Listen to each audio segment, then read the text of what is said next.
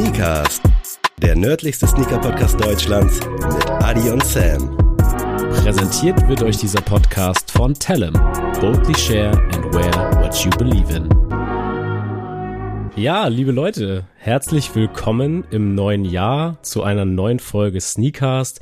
Ich hoffe, ihr seid alle gut ins neue Jahr gerutscht und ich bin ja nicht alleine reingerutscht. Sammy, wie sieht's denn bei dir so aus? Freunde, von mir auch ein frohes neues Jahr. Ich hoffe auch, dass ihr gut reingerutscht seid, dass es euch gut geht, dass ihr die Weihnachtszeit gut überstanden habt, sowohl vielleicht auch äh, körperlich als auch mental, dass ihr wieder gut reinstarten könnt. Aber am Ende des Tages ist so ein neues Jahr ja eigentlich auch nur ein neuer Tag. Dementsprechend ist das Konzept des neuen Jahres vielleicht sowieso etwas überholt. Aber das wird hier schon wieder ein bisschen zu philosophisch. Frohes neues Jahr. Geil, dass ihr wieder mit dabei seid, noch immer mit dabei seid. Und herzlich willkommen auch von meiner Seite. Ja, und bevor wir jetzt hier vielleicht auch gleich unseren Special Guest mal ankündigen, schalten wir einmal kurz in die Werbung. Und zwar habt ihr es ja vielleicht schon mitbekommen, wir haben jetzt einen Partner mit Tellem an der Seite. Und diese Folge, wie auch die weiteren Episoden, wird natürlich auch von Tellem unterstützt.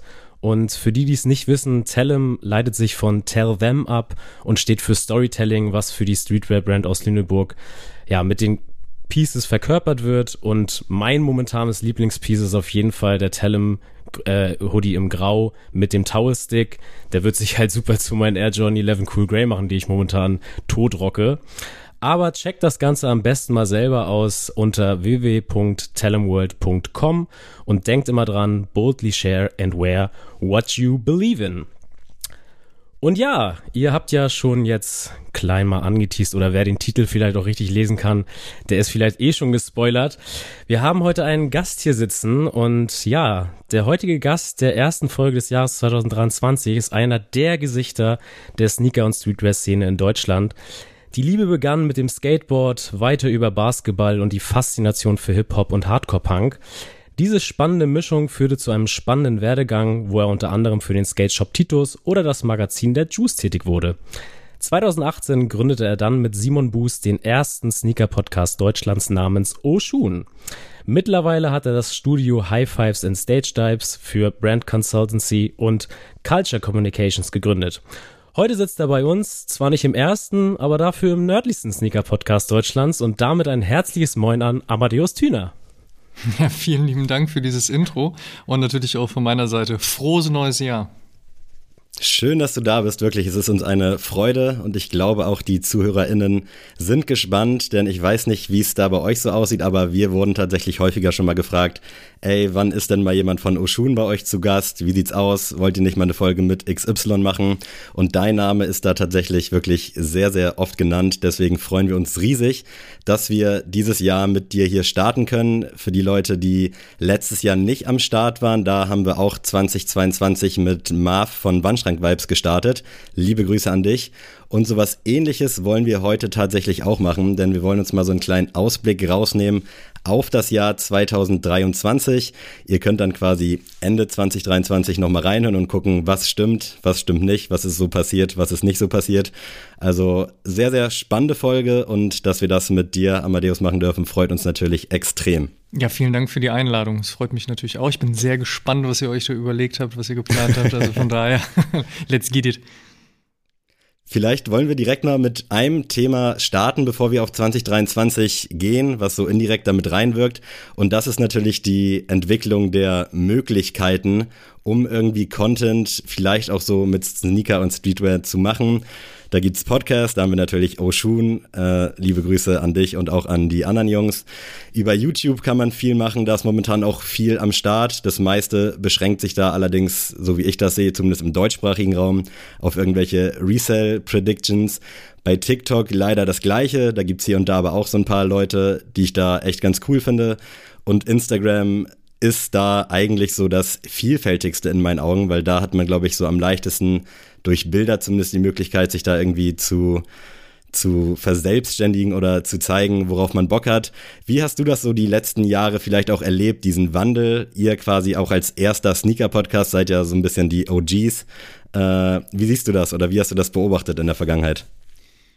Mit den Plattformen steigen natürlich die Möglichkeiten, ne? ist ja vollkommen klar. Und zu sehen, dass sich natürlich solche Plattformen wie Instagram, damals ja noch Facebook, MySpace, StudioVZ und jetzt halt eben auch TikTok, meinetwegen auch Snapchat und ähnliches, ähm, in eine Größenordnung bewegt haben. Das bietet natürlich die Möglichkeit, dass man diese dann halt eben auch für Sneaker-Content nutzt. Ich denke auch in Zukunft wird Twitch noch ein wichtigeres äh, Tool sein. Ähm, YouTube generell hat sich ja eher von einem soll ich sagen, einem, von einer Spontanität hin zu wirklich einer Produktion weiterentwickelt mhm. über die letzten fünf bis zehn Jahre. Und es wird alles professioneller, auch wenn die Stilistik wieder ein Stück hingeht zu diesem sehr einfachen umgesetzten, aber das bedeutet ja nicht, dass da nicht trotzdem Arbeit hintersteckt. Und generell ist es schön zu sehen, dass es für viele Leute halt eben einfach A, eine Möglichkeit des eigenen Ausdrucks geworden ist. Ja. Ähm, zum anderen ist es aber natürlich auch für viele ein durchaus interessanter Jobbereich. Wir haben bei Oshun vor, ich glaube, zwei, vielleicht auch sogar noch schon ein bisschen länger her, Jahren, mal eine Episode dazu gemacht, wie man denn eigentlich in dieser Sneaker-Streetwear-Szene arbeiten kann, was es mhm. denn für Möglichkeiten gibt. Ja, natürlich kannst du bei einer Brand anklopfen, kannst nach Herzogenaurach ziehen und wieder auf der linken Straßenseite oder auf der rechten Straßenseite bei Adidas oder Puma arbeiten. Du kannst natürlich auch den Sprung über den Teich schaffen, also klassisch bei Brands arbeiten. Du kannst aber natürlich auch dir was Eigenes aufbauen. Und ähm, ich glaube, viele haben das für sich als Chance oder als Möglichkeit gesehen oder auch erstmal als Ausprobiermöglichkeit. Ähm, ich mache mal einen Instagram-Account auf und guck, was passiert. Ich mache mal ein bisschen ja. was auf TikTok oder ich mache mal einen Podcast. Und ich finde es total schön, weil am Ende des Tages ist es so, wenn kreativer Scheiß gemacht wird, ist es geil. So erstmal überhaupt kreativ zu werden, sich zu verwirklichen und sich auszuprobieren, ist erstmal per se super.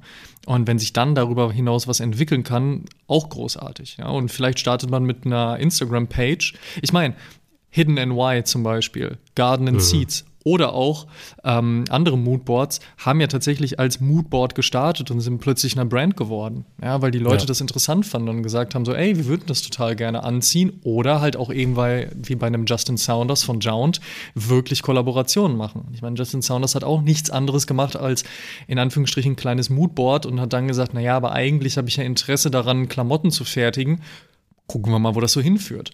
Und ja. ähm, auch von einem Virgil Abloh werden ja immer noch sehr, sehr gerne seine ganzen Tumblr-Beiträge von damals geteilt. Und auch das war eher ein Moodboard und auch das war auch eine Darstellung seiner eigenen Kreativität, die er dann immer mehr und mehr und mehr ausleben konnte. Von eben ich besorge mir Ralph Lauren Pieces, die ich halt bedrucke und dann für teuer Geld als Pyrex weiterverkaufe, bis hin zu, jetzt sitze ich in Paris bei Louis Vuitton und kann halt wirklich Klamotten machen.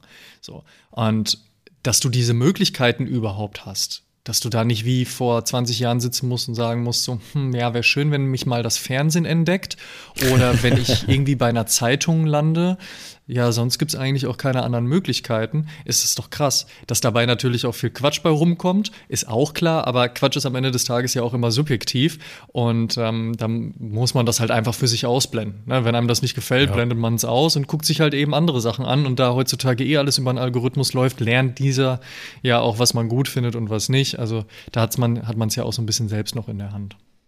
Ist dein TikTok-Algorithmus komplett vollgespült mit Sneaker-Content?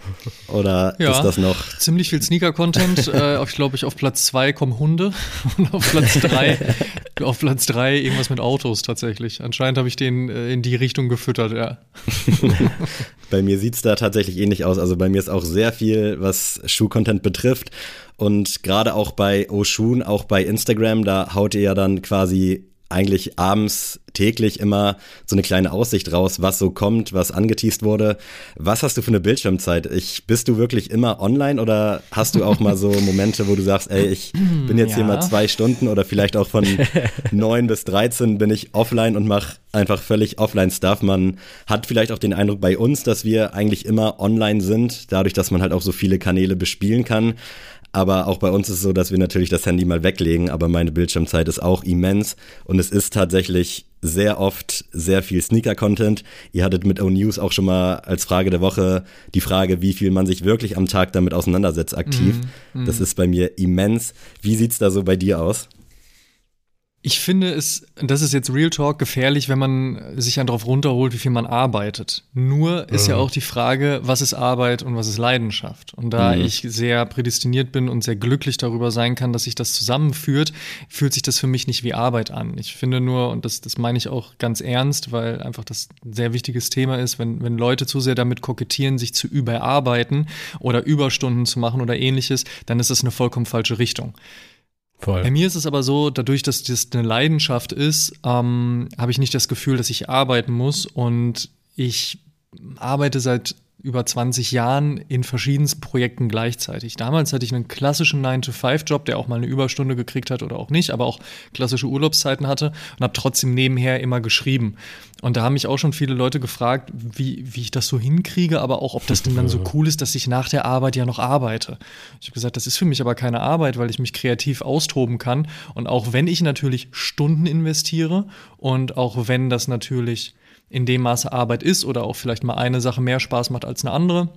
Also Interviews zu führen macht mehr Spaß, als sie nachher zu redigieren, respektive runterzutippen. Das ist, glaube ich, klar. Und ich auch dafür bezahlt werde, ist es trotzdem keine Arbeit. Aber um das mal so zu definieren, ist es tatsächlich so, dass ich 24-7 online bin. Natürlich schlafe ich auch ähm, und auch in einem gesunden Maße, würde ich behaupten. Aber ich bin niemand, der sagt, ich fahre jetzt in den Urlaub und lege mein Telefon weg, weil ich das mhm. gar nicht möchte. Ich finde das vollkommen in Ordnung, wenn Leute das tun. Ich kann das auch vollkommen nachvollziehen. Ich brauche das aber nicht. Was ich manchmal mache, ist klar, wenn ich konzentriert an irgendetwas arbeite, dann stelle ich mein Telefon auf, auf lautlos, Flugmodus, nicht stören. Oder auch abends, wenn ich sage, ey, ich möchte mich jetzt wirklich auf den Film konzentrieren, dann lege ich das Telefon auch zur Seite. Aber ich bin einfach zu neugierig und möchte zu schnell, zu sehr wissen, was da draußen passiert und daraus dann auch etwas kreieren. Weil viele Dinge ja dann auch eben in ihrer Informationsflut und ihren Informationsgehalt natürlich die Möglichkeit Möglichkeit bieten, dann eben auch dann direkt was daraus zu machen.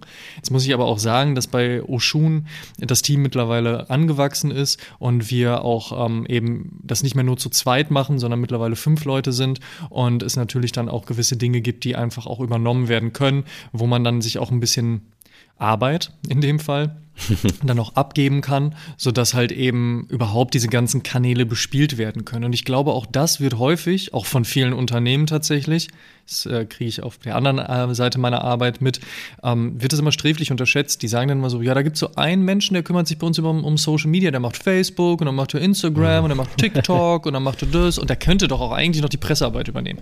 Das funktioniert einfach nicht. Das sind mittlerweile alles Plattformen, da brauchst du eigentlich pro Plattform mindestens eine per Person, die sich nur um das kümmert, weil es geht ja nicht nur darum, den Content aufzubereiten und dann rauszuballern und der muss bei TikTok einfach anders aussehen als auch ein Instagram Reel beispielsweise. Auch wenn das mein, manchmal geht das noch ganz gut, ne? aber eigentlich muss der Content halt pro Plattform vernünftig aufbereitet werden. Dann geht es aber ja auch um das Community Management. Es ist ja nicht unser Anspruch, dass wir einfach nur Sachen raushauen und sagen so, ja, fresst oder stirbt, uns scheißegal, sondern wir wollen ja in die Kommunikation gehen. Uns interessiert ja, was ist das Feedback darauf?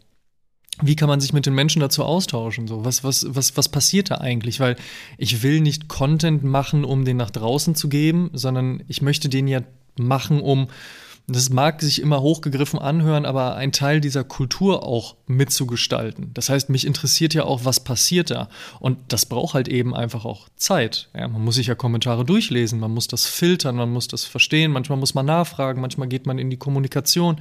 Und ähm, das ist halt ganz, ganz wichtig. Das braucht dann halt eben Zeit. Aber ich finde, solange das halt eben in dem Maße ja, Spaß macht, so, ähm, ist das so gesehen auch nicht unbedingt eine Arbeit.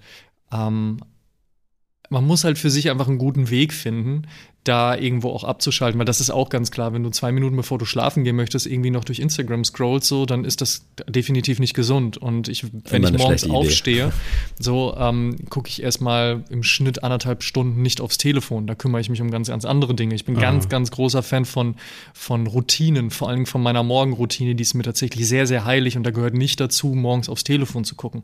Da ist es mir dann auch egal, wenn es dann in Anführungsstrichen schon spät ist ähm, weil mich das nicht, also das betrifft mich in dem Moment nicht. Das kann ich alles nachher machen. Mhm, aber ja. erstmal kümmere ich mich um mich selbst. So. Und das muss jeder für sich selbst rausfinden, wie es am besten funktioniert. Aber wenn du auf die Zeiten guckst, die das iPhone so rausgibt, was so Display anbelangt, Da stehen ein paar Stunden, ja. Aber da hast du schon ganz viele tolle Dinge angesprochen und ich finde auch, also wir haben ja auch ja, nicht so lange überlegt, sondern einfach mal Content rausgehauen. Darüber können wir ja gleich auch nochmal drüber reden. Aber was ich auch gemerkt habe, ich leide so ein bisschen so die Social Media Sachen bei uns und es muss sich halt auch für einen selbst gut anfühlen. Und ich habe das auch gemerkt, dass die eine Plattform mir dann mehr liegt als die andere. Und wir haben auch hier und da mal so ein paar Experimente gemacht mit neuer Art von Content.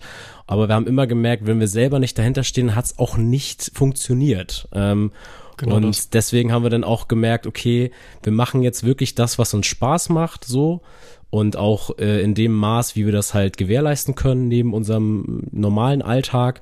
Und dann ist es auch cool geworden im Endeffekt. Und jeder alte Beitrag von uns oder jedes alte Video gucke ich mir immer mit einem lachenden Auge auf jeden Fall an.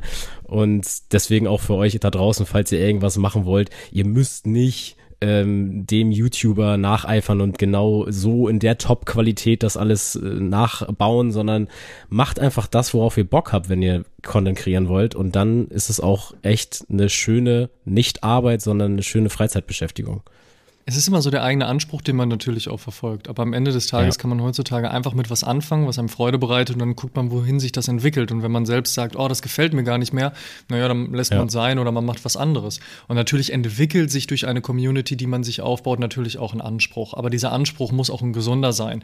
Einfach zu sagen, naja, aber ihr macht doch immer jede Woche, jetzt muss das, ja, wenn das der eigene Anspruch ist, ist es cool. Und es ist ja auch schön zu sehen, weil in diesem Anspruch der Community ist ja auch dieser psychologische Punkt, dass sie es ja wollen, dass sie es ja geil finden, dass sie darauf hoffen, dass ihr das auch jede Woche weitermacht und dass sie das bekommen. Aber etwas abzuverlangen, was man im Endeffekt frei in diese Welt hinauslässt, das ist immer so, das ist immer so ein bisschen schwierig. Ja, also dieses, ich kriege das eigentlich umsonst, aber jetzt habe ich den Anspruch, dass ich das auch kriegen muss. Ja, mhm. das ist dann immer so, da, so, da muss man sich einfach hinterfragen, so wie respektvoll geht man eigentlich mit all dem um. Und wir haben halt eben diese Möglichkeit, dass da draußen so viel passiert und das mag viele auch unter Druck setzen und sagen so, ja, jetzt bin ich der nächste Instagram-Account mit Moodboard. Ähm, warum sollte ich denn überhaupt noch? Naja, gut, aber wenn es dir Spaß macht, mach's doch einfach, weil ja. viele Leute denken zu sehr darüber nach, wie die Außenwahrnehmung sein wird. Ja, dieses, kriege ich überhaupt eine Community? Was wird die darüber sagen? Nee, mach das doch erstmal nur für dich. Und deswegen mhm. ist es auch so, hm, mit Vorsicht zu genießen, wie viele jüngere Leute heutzutage sagen wollen, sie wollen Influencer werden. Ich meine, per oh, se, ja. also du bist ein Influencer, wenn allein eine einzige Person, die zuhört und sich positiv, wir sprechen von positivem Influence, auch beeinflussen lässt. Früher auf dem Schulhof, und ich meine früher mit mir auf dem Schulhof, da gab es noch kein Internet, nein, doch schon ein bisschen, aber wenn du da auf dem Schulhof gestanden hast, es gab immer eine Person, bei mir war es meistens Moritz, Shoutout an dieser Stelle, Moritz, der hat nach dem Wochenende immer über Konzerte erzählt, auf denen er war, neue Platten, die er mitgebracht hat oder ähnliches. Um ihn herum standen immer 10, 15 Leute, die ihm zugehört hatten. Ja, Moritz hatte Influence. So. Mhm. Wenn Moritz heute einen Instagram-Account aufmacht und ihm nur 15 Leute folgen, aber es genau die 15 Leute sind, die das interessiert, die was damit machen können, dann ist Moritz auch ein Influencer, auch wenn er keine eine Million Leute erreicht, weil er genau die richtigen Leute erreicht. Sich aber im Voraus darüber Gedanken zu machen, das ist Quatsch. Moritz hat sich wahrscheinlich an dem Wochenende auch nicht gedacht, ich gehe jetzt extra auf das Konzert, damit ich was darüber erzählen kann, sondern er ist auf das Konzert gegangen, weil er auf das Konzert wollte und wusste, ey, ich werde eine schöne Geschichte erleben. So, du fährst ja auch in den Urlaub, weil du Urlaub machen möchtest und nicht, weil du dann Leuten davon erzählen kannst, wie du Urlaub gemacht hast, weil was wäre das denn dann für ein Urlaub? Also, ja. dieses Denken muss man halt einfach befreien, dass man natürlich dann im Endeffekt ein bisschen überlegt, so, hey, so Darstellung und was mache ich daraus und keine Ahnung, das ist ja auch in Ordnung, das kann man ja auch tun. So, aber der Ursprungsgedanke sollte ja erstmal sein, ich habe Spaß dran. Und wenn man das hat, dann ist der Rest oder dann kommt der Rest auch von allein. Damit will ich gar nicht sagen, dann kommt eine große Community, sondern dann kommt das Interesse davon. Und über all das entwickeln sich ja auch noch mal ganz, ganz andere Geschichten. Und von daher ist es auch schön zu sehen, dass man so viele Möglichkeiten hat und so viel Gutes passiert. Und wie gesagt, die Dinge, die einen nicht interessiert, naja, die blendet man einfach aus. Ja, und jetzt äh, nehmt euch einfach ein Beispiel an uns und kauft euch einfach bei Mediamarkt die günstigsten Mikrofone, setzt euch in eine hallende Küche und nehmt einfach mal einen Podcast auf, ganz selbstverständlich. Und dann macht ihr das noch so, dass ihr es einfach gar nicht wisst, wie ihr es bearbeiten sollt, aber trotzdem einfach mal, um zu gucken, ob es wirklich online geht, einfach mal auf Spotify hochzuladen. Und ja, so ist nämlich unsere Geschichte losgegangen 2019. Und jetzt möchte ich gerne mal wissen, weil das haben wir wirklich noch nie erfragt, aber es kam relativ schnell Feedback von eurer Seite. Und jetzt möchte ich gerne mal wissen, wie und wo, falls du es noch weißt, äh, hast du es erstmal von uns gehört. Und was hast du dir gedacht, als du diese hallenden, krächzenden, schlecht übereinandergelegten Stimmen gehört hast? Naja, man könnte in dem Moment natürlich sagen, so, oh Jungs, guck mal, da gibt es so viele Podcasts draußen, die haben das auch mit einem anderen Sound gemacht als ihr. Da hättet ihr doch auch mal irgendwie euch eine Scheibe von abschneiden können. Aber auf der anderen Seite ist es ja auch so ein bisschen dieser Pioniergeist tatsächlich. Man macht es einfach, man fängt an. Und ich meine, Klar gibt's da draußen ganz viele Tutorials und da hätte dann sicherlich gestanden, naja, kauft euch vielleicht nicht die Billo-Mikrofone und besorgt euch das und versucht's mal so. Aber ganz ehrlich, das ist ja auch ganz sympathisch, wenn man es einfach macht. Und ich meine, wer, wer verlangt von zwei Leuten, also in eurem Falle, die vorher sowas noch nie gemacht haben, dass das dann perfekt werden muss? Es ist ja auch schön, sich diesen Weg zu erarbeiten. So. Ja. Mhm. Das ist ja auch so eine Sache. Ich finde, es ist immer so eine Mischung. So ein bisschen kann man sich schlau machen, also jetzt nicht in Bezug auf euch, sondern generell, ja. man kann sich einfach mal ein bisschen schlau machen, man kann ein bisschen gucken, dafür gibt es das Internet und dann guckt man, was so passiert, aber sich im Voraus, bevor man überhaupt eine eine Podcast-Episode aufgenommen hat, vielleicht schon irgendwie hunderte von Euro in, in, irgendwelche, in irgendwelches Equipment zu investieren, so muss vielleicht auch erstmal überhaupt nicht sein. Und man checkt das dann mal aus und dann kann man auch schön über diesen Weg sprechen. Wie ich, beziehungsweise wir euch kennengelernt haben und wir auch da nochmal, es ist wirklich unser kultureller Anspruch, dieses Ding als Kultur zu sehen und auch zu supporten. Und ja. dementsprechend haben wir es darüber dann einfach mitbekommen. Und für uns war es dann auch mh, mm, ganz klar, dass wir das halt von vornherein auch supporten. Ja, weil am Ende des Tages ist es so, wenn wir unseren Beitrag dazu geben können, dass da draußen vielleicht etwas gehört oder gesehen wird, dass wir ein gutes Gefühl, einen guten Vibe abgeben können und auch Leute vielleicht willkommen heißen in einem Maße. Also wir sind ja keine Gatekeeper, ja, wir stehen da ja nicht nee, mal die Tür klar. auf. Aber dadurch, dass wir eben schon eine Reichweite haben, die halt mit Leuten zu teilen und teilen zu können, das ist doch das Schöne daran. Wenn euer Podcast scheiße gewesen wäre und die Leute, oder beziehungsweise anders, wenn euer Podcast scheiße gewesen wäre, dann hätten das die Leute auch für sich entscheiden können. Da müssen wir nicht stehen und sagen so, übrigens, der Sneakers-Podcast ist scheiße.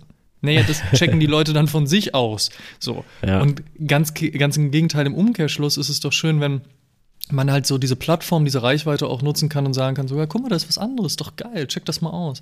Weil auch in Anführungsstrichen diese Konkurrenz, ja, trotzdem das Geschäft belebt und das habe ich auch in meiner ganzen Zeit in, in, in dieser Hip-Hop-Community, in der ich auch aktiv gearbeitet habe. Du hast es am Anfang erwähnt, ich habe über ja. zehn Jahre für die Juice geschrieben. Das habe ich bei vielen RapperInnen, meistens aber männlich natürlich, nicht verstanden, wie sie mal Angst haben, dass ihnen ein Stück vom Kuchen weggenommen wird, wenn sie doch, wenn sie zusammenarbeiten würden, den Kuchen einfach viel größer machen könnten. Mhm. So. Und das ist doch das Schöne dahinter. Wenn sich dann jetzt noch rausgestellt hätte, dass ihr nicht nur einen scheiß Podcast macht, sondern auch scheiß Menschen seid, so ja gut, dann scheißt man halt drauf. So, man ist halt nicht mit jedem grün, das ist ja auch in Ordnung. Aber glücklicherweise hat sich das ganze Gegenteil dargestellt. Und deswegen ist es auch schön zu sehen, dass ihr halt immer noch so aktiv und so regelmäßig Content raushaut, ihr euch immer Gedanken darüber macht, was könnten wir machen, was wäre interessant, machen wir mal einen Deep Dive, machen wir mal irgendwie was Entertainment-mäßigeres und ähnliches. Und das ist doch super. Und deswegen, ich höre es persönlich auch echt gerne, einfach um auch zu hören, so was, was aus eurer Ecke kommt. Nicht, weil ihr der nerdlichste Podcast seid, sondern halt einfach, weil ihr ein weiterer Podcast seid. Und ich höre auch alle anderen Podcasts da draußen soweit es mir meine Zeit natürlich ähm, ermöglicht, beziehungsweise ich es meiner Zeit ermögliche. Aber ja. ich, ich höre und konsumiere wirklich viel. Klar, nicht alles gefällt mir, aber das ist dann auch eine subjektive Meinung. Schlussendlich ist es aber so, sobald Leute kreativen Scheiß machen und für die Kultur etwas tun, bin ich ähm, sehr bereit, das halt irgendwie auch zu supporten in den Möglichkeiten, die ich habe. Und wie gesagt, wir sind keine Gatekeeper und wir haben jetzt keine Millionen Reichweite oder ähnliches, aber ich finde, es ist immer noch dieses Each One Teach One. Man reicht einander die Hände, man baut was auf, man, man macht Kontakte. So habe ich das gelernt, egal ob durch Hip-Hop, durch Hardcore-Punk oder durch die Sneaker-Streetwear-Kultur. Und ich finde, das kann man auch so weitermachen wirklich da auch nochmal vielen, vielen Dank für den Support seit Tag eins. Ich weiß noch, wie wir uns in den Arsch gebissen haben und gefreut haben, dass ihr uns da quasi geteilt habt. Und wir waren ja selber noch gar nicht richtig da und schon waren wir quasi so ein bisschen in Präsenz und das war wirklich crazy und wir sind auch super happy so über die letzten drei Jahre, auch dass wir uns da gegenseitig immer die Hand gehalten haben, Support gegeben haben hier und da, wenn man mal Fragen hatte oder halt auch dann mal hier und da so ein bisschen Beratung bekommen hat. Also da wirklich auch nochmal vielen, vielen Dank und äh, wie du schon gesagt hast, so dieser Kuchen, der ist groß genug und ich mag dieses Kuchenbeispiel auch immer gar nicht. Gerade auch seitdem Maschmeyer bei der Höhle der Löwen immer diese Taktik fährt. Ja, du kannst jetzt hier mit dem Geld, was du hast, ist der Kuchen so groß, aber wenn ich dabei bin, dann hast du zwar weniger Prozente, aber der Kuchen ist ja auch viel größer. Deswegen bin ich da bei diesem Kuchenbeispiel äh, für jemand ganz, ganz schlimm, aber es stimmt natürlich und ich bin jetzt leider oder vielleicht auch Gott sei Dank kein Schreiber für die Juice gewesen, aber ich habe natürlich auch die ganzen Hip-Hop-Interviews sowohl in der Juice gelesen als auch irgendwie bei YouTube konsumiert. Und da hatte man wirklich immer so den Eindruck, dass es halt diesen Kuchen gab und der war nur für einen allein bestimmt. Und man hatte wirklich so den Eindruck, dass links und rechts immer geguckt wurde, dass da ja keiner was abkriegt.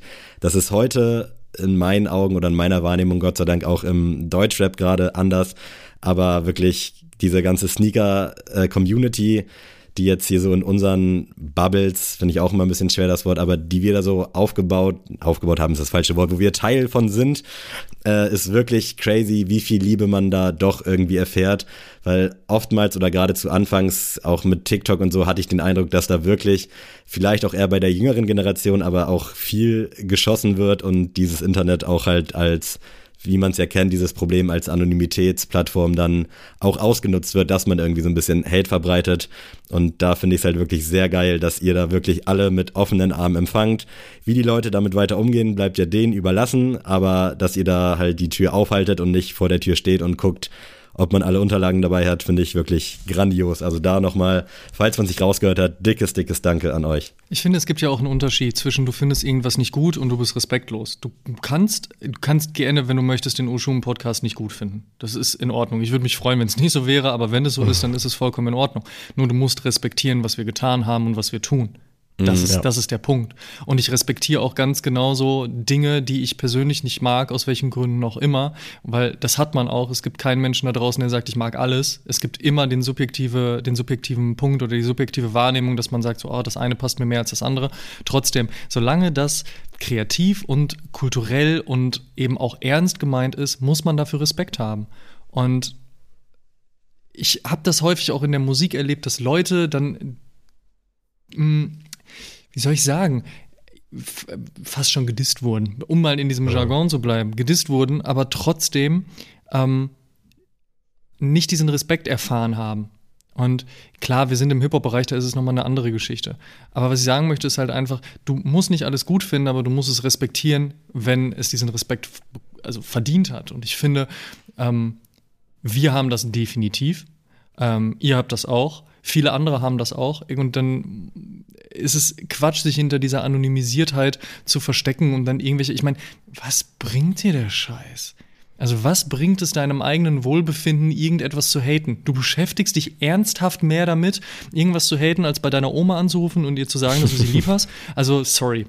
Wenn das ja. die Art und Weise ist, mit der du deiner Zeit umgehen möchtest auf dieser Welt, ja, dann ähm, ja, have fun. So, aber das ist am Ende des Tages nicht das Ding. Man kann sich gerne darüber unterhalten, warum man irgendwas nicht gut findet oder auch ne, Thema konstruktive Kritik. So, lasst uns gerne darüber austauschen. Ich spreche unfassbar gerne mit den Leuten, die mir schreiben, aber der Lost and Found Jordan 1 ist doch so geil, wieso findest du den nicht gut?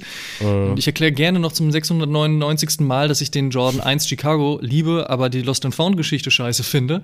Und ich akzeptiere aber auch, dass Leute den trotzdem gut finden, so wie dann die Leute im besten Fall akzeptieren, dass ich die Geschichte halt einfach scheiße finde und man dann halt nicht den Konsens findet, aber einfach einen Austausch hat. Und das ist auch vollkommen in Ordnung.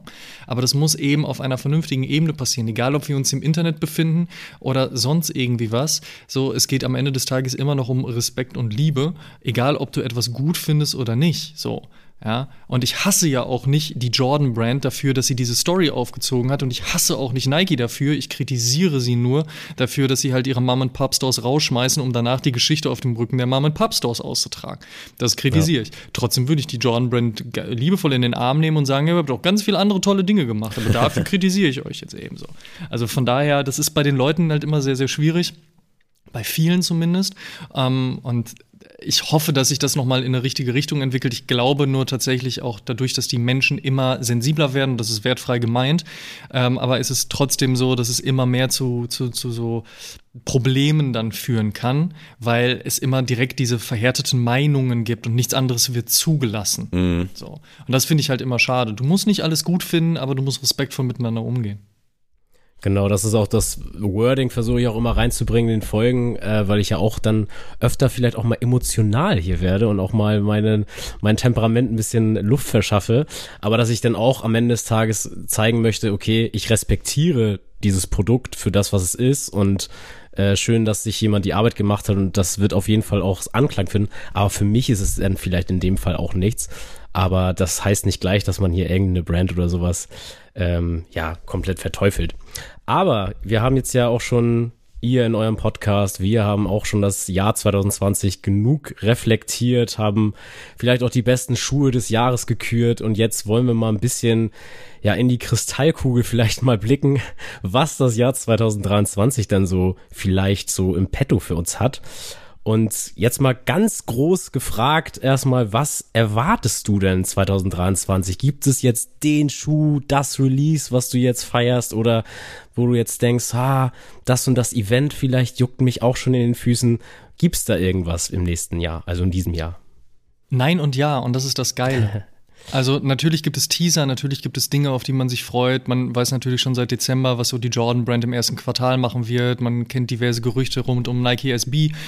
Ein paar sehr, sehr schöne übrigens an dieser Stelle. Und ähm, auch so ein paar Sachen von Adidas, New Balance und so weiter. Man kann sich ja auch viel ableiten und man weiß halt schon so, ja, das könnte ganz spannend werden. Natürlich hofft man darauf, dass obwohl wir uns immer noch in einer Pandemie befinden, die Dinge, was Events anbelangt, ähm, noch mal einfacher werden, als sie 22 ja schon der Fall waren. Das heißt, man weiß auch, dass Messen stattfinden können und wahrscheinlich auch werden. Natürlich freut man sich drauf und man hofft natürlich auf einen schönen Sommer und geile Releases, so, die man auch vielleicht in-store feiern kann.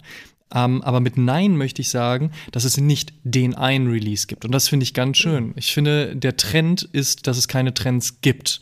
Natürlich gibt es immer so Kleinigkeiten, kleine Hypes. Ne? Wenn Travis Scott den nächsten umgedrehten Swoosh macht, so natürlich haben wir da wieder einen Hype. Aber alles geht. Egal, ob du Adidas, Nike, New Balance, Jordan Brand, Diadora, Mizuno, was auch immer feierst, es ist in Ordnung. Und es ist nicht nur in Ordnung, weil es natürlich in Ordnung wäre, sondern halt, weil diese Sneaker-Nummer so groß geworden ist, dass alles auch einfach geht und alles auch einfach funktioniert. Und wenn du Essex Die Hard Fan bist, dann kannst du dort auch nochmal schauen, ob du lieber Runner trägst oder lieber eine Cord-Silhouette. Und auch das funktioniert. Es ist also vollkommen egal, was du trägst und wie du es trägst, solange du halt Spaß dran hast und dich nicht verkleidest. Und das finde ich extrem geil. Das bietet so viele Möglichkeiten. Ich meine, wir hätten vor fünf Jahren bestimmt nicht gedacht, dass wir Jahre später über Salomon als Sneaker-Hype-Brand sprechen. Was will ich damit sagen? Natürlich gab es den Gorb-Core-Trend und natürlich wird sich der auch noch ein bisschen durchziehen. Natürlich haben wir Trailrunning etc. pp. und natürlich kommt so Salomon. Aber auch wenn man sich zum Beispiel Jacken anguckt, also The North Face und Arc'teryx sind erstmal keine unterschiedliche Brand. Die machen beide im Endeffekt wintertaugliche, sportlich angehauchte Jacken. Ja. Nur dass North Face in den 90er Jahren halt eben in den harten Wintern in New York von Rap-Gruppen getragen wurde. Und Arcteryx jetzt halt eben vor zwei Jahren so das erste Mal von irgendwem aus dem Schrank gezogen wurde, als das könnte eigentlich doch auch ganz geil funktionieren. So. Und dass das halt funktioniert, klar, das sind so diese Trends und diese gewissen Hypes, aber sie sind nur so diese, diese kleinen Momente, kleine, schöne Momente. Nicht mehr dieses, 2019 ist das, 2018 mhm. ist das, 2017 ist das. Und da muss man sich jetzt drauf einigen und wenn nicht, na, dann hast du halt irgendwie Pech gehabt. So. Und klar wird es immer Leute geben, die einander komisch angucken, wenn der oder die gegenüber halt irgendwas anderes trägt. Aber ich glaube, das schwächt sich mittlerweile ab. Natürlich auch durch die Globalisierung, natürlich durch das Internet. Ich kann jetzt das iPhone aufmachen, bei Instagram gucken, was jemand gerade in Tokio trägt, was jemand gerade in Helsinki trägt, was jemand gerade in Polen, in Warschau trägt, was auch immer. Und somit kann ich mir meine Einflüsse zusammenmixen. Aber das ist doch total schön und das macht Spaß. Das Einzige, wo ich dann manchmal so ein bisschen ich meine, ich bin alt, ne? ich komme ja aus Subkulturen, die teilweise jetzt heutzutage Mainstream sind. es ist natürlich manchmal ein bisschen strange, wenn ich Leute sehe, die ich eigentlich auf einer Hardcore-Punk-Show verorte, aber die in der Schlange vom Berghain stehen. So. Auf der anderen Seite, who am I to judge? Ja. Das Einzige, wo ich glaube ich noch judge, ist halt, wenn Leute Nike-Socken mit Adidas-Schuhen kombinieren, da kriege ich jedes Mal, also, das, das, funktioniert für mich einfach nicht. Aber auch das ist mit dem Augenzwinkern zu nehmen. Schlussendlich mhm. ist doch schön, dass sich so viele Dinge zusammenmischen und wer sagt denn so, du musst allein in deinem Zimmer sitzen und darfst nur eine Musikrichtung hören und eine Klamottenbrand tragen und das musst du jetzt bis zu deinem Lebensende tun. Ist doch schön, dass das funktioniert. Und gerade so in Berlin, und ich meine, ich lebe jetzt seit zwölf Jahren hier, oder beziehungsweise seit fast, ja, boah, okay, geht ins zwölfte Jahr jetzt. Ähm, also schon eine gewisse Zeit. Ich habe an dieser Stadt immer geliebt, dass es so mannigfaltig ist. So. E egal um was es geht, kulturell, essenstechnisch etc. pp. Deswegen verstehe ich halt auch eben so diesen, diesen Patriotismus und diese Grenzen Köpfen nicht. So, ey, wie geil ist es denn bitte, dass ich runtergehen kann, vietnamesisch essen kann, türkisch essen gehen kann, deutsch essen gehen kann, äh, britisch, englisch, was auch immer, dass ich Leute sehe, die sich so anziehen und so sprechen und Leute, die so und so. Und wenn mir irgendwas nicht gefällt, naja gut, das ist doch schön, dass ich dann herausgefunden habe, dass es nicht meins ist, aber das heißt ja nicht, dass es schlecht ist. Das heißt ja nur, dass es nur zu mir nicht passt. Und da wieder das Thema, ne? Respekt und Liebe. Und auch da glaube ich, dass wir dieses Jahr eben viele Themen haben werden, über die wir uns freuen können wo sich viele verschiedene Leute drüber freuen und viele vielleicht sagen, das ist nicht meins, aber es ist doch cool, dass es halt passt. Das fände ich halt sehr nice. Und ich glaube, ich glaube wirklich, dass sich das 2023 noch mal stärker abzeichnet, als wir das 2022 gehabt haben. Definitiv. Wenn man jetzt mal die letzten Jahre betrachtet und man spricht ja immer in jeglichen Branchen von irgendwelchen Blasen und es hieß auch schon vor einigen Jahren, die Sneaker-Bubble, die Blase, die platzt irgendwann, dieses ganze große Geschäft, wobei ja. man hoffentlich immer weiter zwei Füße haben wird, also die müssen ja bekleidet werden.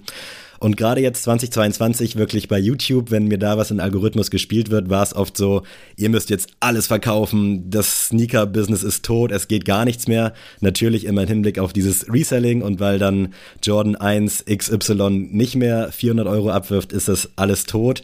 Aber daraus abgeleitet vielleicht, wenn du jetzt mal die letzten fünf Jahre betrachtest, würdest du allgemein sagen, dass es immer besser wird? Also gehst du jetzt davon aus, 2023 wird noch mal geiler oder sind wir da jetzt vielleicht in einem anderen Verständnis schon so ein bisschen am Zenit? Würdest du sagen, dass jetzt vielleicht wirklich jedes Jahr wird's immer geiler durch diese Diversity an Marken, durch diese ganzen Trends? Oder glaubst du, dass es vielleicht irgendwann nicht geiler wird. Also dass wir dann jetzt irgendwo an so einem Punkt sind, jetzt gab's alles, eigentlich kann es nicht geiler werden. Und gefühlt ist ja jedes Jahr an Releases somit das Geilste. Aber wenn ich jetzt auf 2022 zurückgucke, muss ich sagen, 21 oder 20, trotz Corona, fand ich irgendwie ein bisschen geiler persönlich.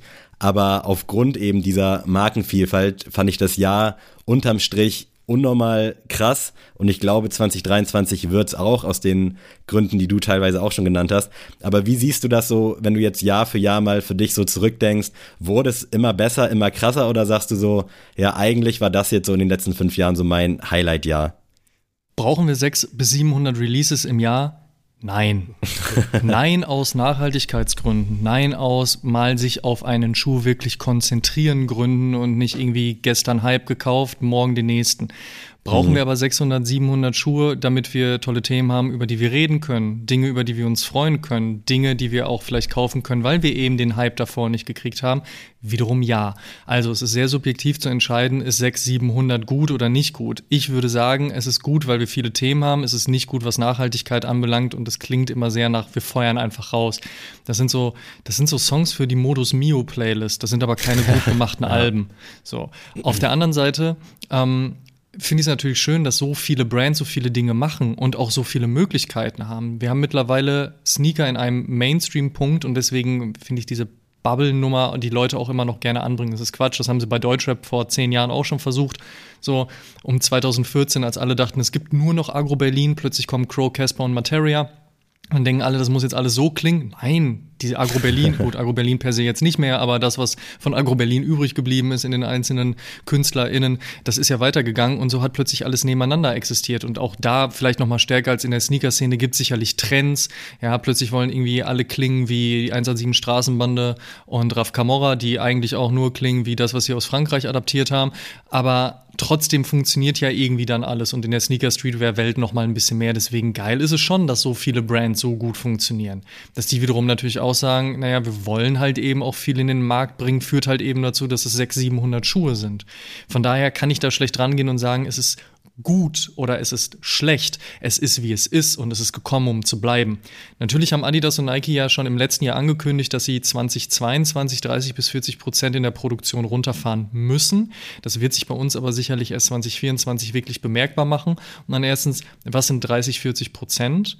Zweitens, wird es wirklich so sein? Und selbst wenn es so ist, wir haben immer noch New Balance, wir haben immer noch Puma, wir haben immer noch Reebok, wir haben immer noch Essex, die haben nicht darüber gesprochen, dass sie prozentual weniger produzieren wollen oder müssen.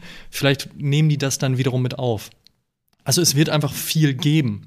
Und in einem in einem Storytelling-Gedanken, in einem ich mag Produkt-Gedanken ist das total schön.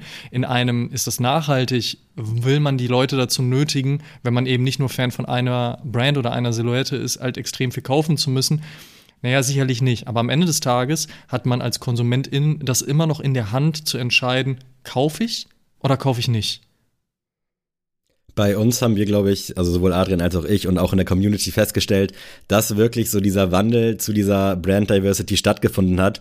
War das bei dir auch so in den letzten fünf Jahren? Hattest du anfangs, du bist ja großer, bekennender Nike SB-Fan, Jordan sieht man bei dir auch ganz gerne mal. Ist das bei dir auch so gewesen, dass das jetzt in den letzten Jahren so stattgefunden hat oder war das bei dir schon immer eher so der Fall? Ich glaube, ich habe immer schon einen Blick auf den Swoosh gehabt. Ich meine, mir einzubilden, dass das so auch aus einer amerikanisierten Sportecke kam. Man hat einfach immer geschaut und in der Zeit, wo ich angefangen habe, wirklich Basketball zu spielen, also Anfang, Mitte der 90er Jahre, ich finde, dass Adidas da nicht gerade die beste Zeit hatte. Und man hat immer sehr weit rüber geschaut. Deswegen, ich bin schon sehr swoosh-affin, hatte aber immer alles bei mir im Kleiderschrank. Also hier steht wirklich alles rum. Dass ich natürlich eine große Liebe für Nike SB habe, ergibt dann natürlich am Ende des Tages, dass sehr viel Nike SB hier steht. ich habe im Rahmen jetzt, ich meine, wir haben 2022 20 Jahre Nike SB gefeiert. Ich habe mal durchgezählt und habe mich selbst ein bisschen erschrocken, wie viel Nike SB das ist. Aber umso schöner. Ich meine, ich liebe es ja. Also von daher ist es auch in Ordnung. ähm, da diese Diversity gab es aus meiner Sicht bei mir schon immer. Aber trotzdem passiert es mir auch, dass ich ähm, tatsächlich, und das ist, ist ein schöne, schöner Moment, ich habe das Ende 22 jetzt gehabt, ich bin ähm, durch Berlin-Mitte gezogen, dann bei Sneakers and Stuff gelandet und nicht, dass ich Kahoo vorher nicht gekannt habe, aber der stand dort und ich habe gedacht, wow, der ist richtig, richtig gut. Also einfach mal wieder einen Schuh live für sich entdecken, den man vorher mhm. auf Bildern gesehen hat, wo man sich nicht so viele Gedanken drüber gemacht hat, der live einfach noch mal ganz anders gewirkt hat. Das sind so Sachen, die freuen mich immer wieder. Und das soll sich gar nicht arrogant anhören, aber ich dachte so ein bisschen so, dass mir das noch mal passiert. Ich sehe doch jeden Tag jeden Release und auch den Release hatte ich vorher gesehen, aber ich habe den so nicht wahrgenommen und das ist doch geil und das ist auch spannend, weil es ist wie mit der Musik auch wieder, da erneut der Vergleich. Du hörst Songs an einem Morgen, fühlst sie null und dann hörst du sie abends und fühlst sie plötzlich, weil die Stimmung eine andere ist. Und das ist mit Produkten ja am Ende des Tages auch so der Fall. Du siehst draußen vielleicht ein Auto entlang von, denkst du, oh, grün, was, was ist das denn? 911er in grün, geht's dir noch gut? Ja. Und dann siehst du ihn aber in einem speziellen Licht oder hast vorher wieder eine ALD-Kampagne gesehen. Und denkst du so, oh, grüner Porsche, das ist das Beste der Welt. Ja, oder alles muss jetzt beige sein. Also von daher, das sind ja so die Dinge, du machst ja auch eine Entwicklung durch. Und das ist auch dann, das ist ja auch schön. Und ich weiß auch noch, das ist aber tatsächlich vorm Hype gewesen, ähm, jetzt muss ich überlegen, 2016, 15. Ich bin nicht mehr genau sicher, aber um den Dreh herum kam der Air Jordan 3 True Blue raus, das letzte Mal. Und ich fand den Jordan 3 aus historischen Gründen immer gut, aber so selbst fand ich andere Modelle irgendwie an meinem Fuß stärker. Ja, so, so ein Ding von, ich verstehe schon warum, aber so bei mir weiß ich nicht. Und dann habe ich eine Dokumentation gesehen und habe nochmal Hintergründe anders verstanden und dachte so, huh, könnte irgendwie spannend sein. Und selbst zu dem Zeitpunkt dachte ich schon, ja, ich bin ja Teil dieser Sneaker-Szene und mache das ja schon voll lange und eigentlich kenne ich doch meinen Stil. Aber es gab Momente, oder es gab diesen Moment, der mich dann dazu veranlasst hat, diesen Schuh zu kaufen. Und das ist der Fun Fact: Ich konnte diesen Schuh ganz einfach über die Sneakers-App erwerben. Also, der war Gute dort. Zeit gewesen. So, ja, das war schön. Das gab es damals nämlich noch. Nicht bei allem, aber eben bei einigen. Und dann habe ich den gekauft und dann habe ich ihn an den Fuß gezogen, plus dem, was ich dann zu dem Zeitpunkt wusste, weil man lernt ja im besten Falle immer dazu, habe ich dann meine Liebe zum Jordan 3 so richtig entdeckt. Und das will ich damit sagen. Man entwickelt sich weiter, man lernt dazu, man erkennt Dinge und das finde ich gerade auch in nicht nur dieser Sneaker- und Streetwear-Szene so interessant, sondern auch in all dem, was ich als Subkultur bezeichnen würde, diese mannigfaltigen Überschneidungen, die es immer wieder gibt. Wir haben vor zwei Jahren, ja, vor zwei Jahren eine Episode über den New Balance 574 gemacht. Das ist ja ein Klassiker, ist ja eine Legende. Für viele Leute einfach so der New Balance, der überall rumsteht. ja, einer der meistverkauften New Balance Silhouetten überhaupt. Aber das dieser kann ich als Schuh Verkäufer hat, bestätigen. Siehst du. So. Und dieser Schuh hat aber eine Heritage, die funktioniert in Tokio im Fashion-Bereich, die funktioniert in Boston im Hardcore-Punk-Bereich, die funktioniert aber auch in New York im Hip-Hop-Bereich. Und es gibt diese einzelnen Schnittstellen, die sich überschneiden und die immer wieder neue Geschichten erzählen. Und vielleicht ist es für dich gar nicht diese New York Hip-Hop-Geschichte, sondern vielleicht ist es für dich die Boston Hardcore-Punk-Geschichte. Oder vielleicht ist es beides nicht und es ist Tokio und Fashion. Und dann führt das so zusammen. Und deswegen finde ich auch diese Beschäftigung damit so spannend, weil man immer wieder Neues entdeckt, immer wieder Neues sieht, immer wieder Neues feststellt. Oder auch irgendwie, keine Ahnung, du siehst ein Foto von irgendeinem Celebrity aus den 70er, 80er Jahren und siehst da plötzlich einen Schuh am Fuß und denkst so, what the fuck? So, was macht denn dieser Schuh da? Ich will jetzt wissen, warum. So, war das ein Zufall? War das gerade damals der Hype oder was auch immer? Ja. Und das ist, das ist einfach sehr, sehr spannend. Deswegen finde ich diese Ausprägung auch irgendwo dann nachvollziehbar. Sagen wir nachvollziehbar. Nicht gut, nicht schlecht, sondern nachvollziehbar. Aber wie gesagt, am Ende des Tages muss natürlich jeder für sich entscheiden, wie weit er bereit ist, Dinge zu kaufen oder nicht. Ich meine, ich kann ja auch komplett nachvollziehen, dass Leute einfach auch abgefuckt sind. Was ich nicht ganz verstehe, ist, warum man über eine App abgefuckt ist, solange eine App natürlich funktioniert. Wenn eine App buggt, kann man über eine App abgefuckt sein, aber immer so dieses, ich hasse die Sneakers-App. Ja, das ist ein Raffle. Also glaubst du, dass sich da jetzt drei Leute anmelden, deine Chance recht gut ist oder was? Also das ist ja wie sich mhm. darüber abzufacken, nicht im Lotto zu gewinnen. Ja, das ist halt so.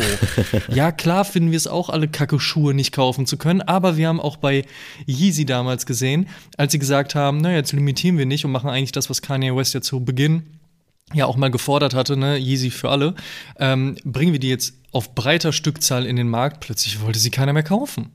Also es ist ja. halt eben dieses Ding. Also wenn du einen Hype-Sneaker, einen limitiert oder sagen wir besser, wenn du einen limitierten Sneaker kaufen möchtest und ihn nicht bekommst, hast du es, dass er limitiert ist. Aber wenn du ihn bekommst, freust du dich, dass du einer der wenigen bist, die ihn bekommen haben. Mhm. Ja. Und das ist halt eben diese Hassliebe, der wir uns immer ausgesetzt sehen. Und klar ist doch auch, dass wenn die Jordan Brand erkennt, dass der Jordan 1 gut läuft, dann haben die vor mindestens einem halben bis sogar dreiviertel Jahr oder Jahr entscheiden müssen, dass sie den Jordan Brand, äh, dass sie den Jordan 1 spielen. Das machen die ja nicht von heute auf morgen. So, das funktioniert nicht. Selbst Flowers for Society, schaut an Till an dieser Stelle, der sehr autark agiert, muss Wochen bis Monate vorher entscheiden, respektive lässt die Pre-Order-Phase so lange laufen. Du holst dir ja. jetzt einen Schuh, in den zwei, drei Monaten bekommst du ihn. Ja, das geht ja aber auch nur, weil du ja einrechnen musst, wie lange diese Produktionsphase ist. Und deswegen, ich verstehe schon, wie Leute sich oft abfacken, aber am Ende des Tages muss man sich immer fragen, worüber fuckt man sich ab und lohnt sich das eigentlich? Und da ist es dann natürlich doch schon wieder schön, dass es so viele Möglichkeiten gibt und wie in meinem Falle zum Beispiel, man geht einfach in den Sneaker Store seines Vertrauens. Ich meine, da habe ich in Berlin natürlich eine große Auswahl und viel Vertrauen, aber findet dann halt einfach einen Schuh, der da steht, der einem zusagt und man sagt so, ach geil, das passt. Und ich glaube, wenn das Wetter an dem Tag schön gewesen wäre, und ich nicht gewusst hätte, dass ich äh, nicht ein paar Wochen später wieder auf die Insel fahre, um auch länger spazieren zu gehen, hätte ich diesen Kahoo sicherlich nicht so betrachtet, wie ich ihn betrachtet habe, weil ich dachte schon so, ja. ey, das ist ganz geile Trailrunning-Vibes. Schwarz, braun zusammen, voll der dunkle Schuh, aber mit dieser Trailrunning-Sohle, mega, kommt gut, den brauche ich für nächste Woche. Und so ist es halt dann manchmal und das ist doch schön. Wann hast du dich denn das letzte Mal abgefuckt über irgendein Release, das du nicht bekommen hast? Also wir sind ja alle damit gesegnet, dass wir Gott sei Dank einen prall gefüllten Schuhschrank haben und dementsprechend vielleicht auch nicht so ein prall gefülltes Portemonnaie. Aber hast du auch manchmal noch so die Momente, wo du dich ärgerst? Es wird wahrscheinlich jetzt nicht beim Travis Phantom Black gewesen sein, aber gab es da in den letzten Wochen mal was? Ehrlicherweise nicht, nein. Und das liegt an zwei Gründen. Nummer eins, ich verstehe natürlich, also Nee, ich muss es revidieren. Klar, wenn ich in, wenn ich bei einem Raffle mitmache, natürlich kick, also triggert das die Emotion, dass man sich abfuckt, wenn man ihn nicht bekommt. Das ist ja auch menschlich und nachvollziehbar. Aber dann setzt direkt der Gedanke ein, so, ja, aber was habe ich denn auch geglaubt? Das ist ja auch ein Glücksspiel. So, mm. wenn ich gewinne, gewinne ich nicht. Aber ich, ähm, ich weiß das sehr zu schätzen, dass ich über die Jahre hinweg halt eben weniger Probleme bekommen habe, ähm, Dinge zu bekommen und an Releases zu gelangen. Nichtsdestotrotz habe ich aber auch im vergangenen Jahr einiges, was ich so nicht kriegen konnte, auch im Resell gekauft. Ähm, von daher bin ich natürlich auch bereit, Geld in die Hand zu nehmen und das dann auch zu tun. Ähm, aber dass ich mich abgefuckt habe über irgendwas, nee, das gibt's eigentlich so nicht mehr. Mich fuckt höchstens ab, wenn irgendwas nicht klappt, obwohl man eine Zusage hatte. also wenn man so, so, ja. so Deals hat, ja, auch, auch, auch Resale-Basis. Ich meine, ich kaufe mittlerweile einfach fast alles nur noch bei StockX. Mhm. Und da ist es mir erst einmal passiert, dass etwas da nicht durchgegangen ist, was aber, glaube ich, ich glaube, in dem Moment war es so, dass der, dass die Person den Schuh nicht verschickt hat, weil sie wahrscheinlich danach gesehen hat, dass sie ihn zu günstig verkauft hat. So, mhm. Das fuckt mich dann ab, weil es dann einfach nochmal drei Tage länger dauert, aber StockX hat direkt für mich den, den nächsten Sale klar gemacht, ohne dass ich mehr Geld dafür bezahlen musste. Also von daher war das, war das sehr nice. Aber klar, auch früher so eBay Kleinanzeigen und so, ne, wenn dann Leute, ich meine, die Stories kennt ja jeder, so, oh, ich habe fünf Euro mehr angeboten, ich tue jetzt mal so, oh nee, der Schuh ist jetzt noch nicht mehr da. Solche Geschichten, das, das ist dann ja. einfach menschlich Quatsch so. Mhm. Aber auch das kann man ja umgehen und ich meine, man muss das ja auch alles nicht tun. Und auch da also klar ist dieser Sneaker-Resell-Markt größer und größer geworden, aber auch den gab es vor 15, 20 Jahren schon.